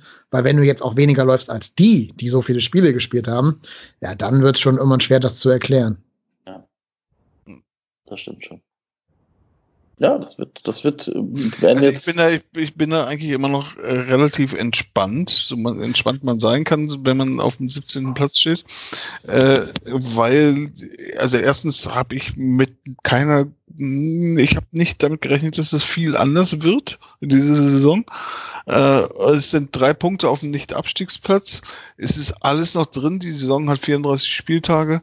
Äh, ja, also ich äh, bin nie davon ausgegangen, dass wir irgendwie zu diesem Zeitpunkt äh, jenseits der Absatz, Abstiegszone stehen. Ne? Und die ist, geht drauf. Also hm, Hertha ist auf jeden Fall noch mit drin, Frankfurt vielleicht sogar. Äh, Augsburg und Union haben sich da gerade so ein bisschen rausgezogen. Also das sind so, da ist das, die Messe ist noch lange nicht gelesen. Nee, nee vor allem, weil in, in der Rückrunde wird ja auch irgendwer wieder einbrechen. Also genau. du hast ja genau. meistens ein Team, was jetzt eine starke Hinrunde spielt, was es in der Rückrunde nicht bestätigen kann. Ja. Könnte vielleicht Union treffen, wenn die so ein bisschen die Euphorie verflogen haben und der Gegner sich ein bisschen auf die einstellen kann jetzt in der Winterpause. Könnte auch Frankfurt treffen. Ja. Bei Bremen muss man schauen, wann und wie die Verletzten zurückkommen. Das wird da einiges beeinflussen, glaube ich. Ja. ja, aber da muss man abwarten. Da sind noch einige Kandidaten in der Verlosung. Fakt ist aber auch, also wir müssen einfach jetzt gucken, dass wir endlich mal nicht diese Eintagsfliegen haben, wo ja. nach einer guten Leistung meistens irgendwie eine mhm. schlechte folgt oder zumindest eine, Nieder eine Niederlage folgt. Mhm. Deswegen, ich würde auch sofort einen Punkt gegen Frankfurt unterschreiben. Ja. Ähm, für wie realistisch ich den halte, ist eine andere Frage. Ja. Aber ich glaube, es ist ein, wie gesagt, taumelnder Gegner. du selber hast das Momentum jetzt gerade auf deine Seite gekippt. Wenn nicht jetzt, wann dann? Ja, das stimmt. Ja, zumindest, zumindest bist du in diesen Spielen nicht chancenlos. Und, und da musst du halt dranbleiben jetzt. Und wie gesagt, ich glaube, ähm, also ganz realistisch hat jetzt keiner mit einem Sieg gegen Leverkusen gerechnet. Das heißt, für mich sind das irgendwo drei Bonuspunkte. Ich habe gesagt letzte Woche auch, wir brauchen in der Regel vier Punkte aus den letzten drei Spielen. Jetzt haben wir schon mal drei. Und wäre natürlich cool, wenn's, wenn wir jetzt nicht genau vier holen, sondern vielleicht sieben Punkte, weil das würde bedeuten, dass wir, weiß ich nicht, gegen Frankfurt punkten und gegen Bremen gewinnen. Und ich glaube, mit diesen sieben Punkten sind wir zumindest auf einem Relegationsplatz. Und dann, dann musst du dich halt in der Rückrunde, musst du halt gucken, wie du in der Rückrunde agierst, ob du Spieler abgibst, ob du Spieler holst, wie sich der Kader verändert, welcher Spieler sich vielleicht noch aus dem, Nachwuchs aufdringt. Da musst du einfach schauen und dann musst du halt mit den Spielern, die dann am Ende der, der Transferperiode da sind, Vollgas geben. Und dann glaube ich auch, der, wie der Marsch schon sagte, dann haben wir durchaus eine Chance, weil, wie gesagt, wir haben ja auch genug Spiele gehabt, wo wir gut gespielt haben und nicht gepunktet haben. Also das ist ja jetzt nicht so, dass wir, dass wir alle zehn Spiele, die wir verloren haben, ganz katastrophal gespielt haben, sondern ganz im Gegenteil. Ich glaube, von den zehn Spielen haben wir ja wahrscheinlich eher mindestens fünf oder sechs, wo wir hätten punkten können, aber dann nicht gepunktet haben. Und äh, wie gesagt, wäre es mir lieber so, als wenn du halt weißt, Mensch, von den zehn Spielen hast du keins ansatzweise gewinnen können. Ja, also mir ist vor allen Dingen wichtig, so diesen kämpferischen, läuferischen Trend fortzusetzen. Wenn du dann halt irgendwie unglücklich verlierst, weil die in der 70. Elfmeter kriegen, der strittig ist, ja, meine Güte, ist nicht ideal. Mir geht es wirklich eher darum, dass man jetzt einfach mal auch wieder sich mit den Fans ein bisschen versöhnt nach dem schlechten Spiel gegen Union äh, und jetzt diesen Leverkusen. Das Leverkusen das wahre Gesicht der Mannschaft gewesen sein soll und halt eben nicht Union. Mhm. wenn wir das sehen, dann bin ich eigentlich schon zufrieden. Ja. ja. Klar. Was anderes kannst du, also wir können, wir können jetzt nicht nach Frankfurt fahren und sagen, da musst du aber gewinnen. Nee. Oder du musst immer noch einen Punkt holen, kannst du auch immer noch nicht sagen. So. Wir sind immer noch Europapokalstarter. Genau, genau, und wir sind Aufsteiger. Ja. Ja. So. Und das wird bis zum Ende der Saison so bleiben. Aber die, äh, die, die Hoffnungsstrahlen, die wir jetzt gestern äh, sehen durften, die dürfen wir gerne weitertragen bis Mittwoch, äh, Dienstag, Mittwoch? Mittwoch, Mittwoch. Mittwochabend, 20 Uhr. Ja, ja, ja, genau. Genau. Ja, äh, schönen Gruß an alle Fans, die da hinfahren werden. Ich denke mal, es wird zumindest ein sehr stimmungsgeladenes Spiel werden und wahrscheinlich auch viel Kampf und viel Grasfressen, das wir da sehen werden auf beiden Seiten. Ja, dann haben wir, glaube ich, das alles schön rund gemacht. Mhm. Noch ein kleiner Hinweis an unsere Hörer. Ähm, ich glaube, wir werden keine Folge nach dem Frankfurt-Spiel aufnehmen können, weil dann ja am Samstag danach schon das Bremen-Spiel ansteht. Da wird die Zeit dann ein bisschen knapp. Wird also dann wahrscheinlich eine Folge geben äh, nach Bremen, so als Doppelspieltag mehr oder weniger. Müssen wir noch genau die Details besprechen, nachher auf Air. Ja, aber dann gibt's natürlich auch noch eine Folge so als Gesamtperspektive der Hinrunde, die wir irgendwann in den, in Anführungsstrichen, in der Weihnachtspause, in der Winterpause aufnehmen werden. Aber das werdet ihr alles noch erfahren, indem ihr uns auf unseren Social Media Kanälen folgt und bei Twitter abonniert unter trotzdem hier. Was ihr auf Twitter auch tun könnt, ist dem Mars zu folgen unter Spielbeobachter und natürlich auch seinen Blog zu konsumieren, spielbeobachter.com. ja, das lohnt sich kaum, da schreibe ich einmal im Jahr. ja, vielleicht ist ja jetzt die Zeit dafür. Hast ja ein Weihnachten Zeit. Zeit dafür. Wer weiß. Vielleicht kommt, genau, ja, wer weiß. Genau. Ja, jedenfalls vielen lieben Dank, dass du dir Zeit genommen hast und für uns hier zur Verfügung standest. Sehr gerne. Hat Spaß und, gemacht. Genau, gerne demnächst noch einmal. Marco, auch dir vielen herzlichen Dank. Du bist auf Twitter unter @ruhrporttennis zu finden, wer es noch nicht weiß. Ja, genau. Richtig. Und du kriegst ja inzwischen auch Fanmail, habe ich gesehen. Ja, klar, hier Fanboy. genau. Ja, also wie gesagt, wenn, wenn mir da gerne jemand schreiben möchte, traut euch, schreibt mir. Ich schreibe dann gerne auch zurück.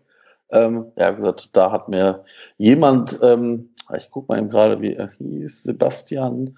Sebastian Sahler hatte mir nämlich geschrieben, ähm, dass wir in der äh, Folge gegen Union nicht auf den möglichen Elfmeter eingegangen sind, äh, als Schaub da an der Grenze des Strafraums Elfmeterreif gelegt worden ist. Ähm, ja, wir hatten intern äh, besprochen, dass wir auf die Szene nicht eingehen, weil wir davor in den Wochen diverse Male über Schiedsrichterentscheidungen, VAR, nicht VAR, äh, gesprochen haben und eigentlich uns die Szene jetzt nicht so wichtig vorkam, dass wir sie hätten besprechen müssen. Aber wie gesagt, schreibt mir uns gerne und ähm, ja, dann kriegen wir das schon alles hin. Genau. Ja, in dem Sinne, vielen Dank an die Herren. Schön, dass ihr da gewesen seid. Das war die 78. Folge von Trotzdem hier, dem Podcast über den ersten FC Köln. Du bist der Ruhrpott-Tennis, ich bin Kai Lennep und wir sind trotzdem hier.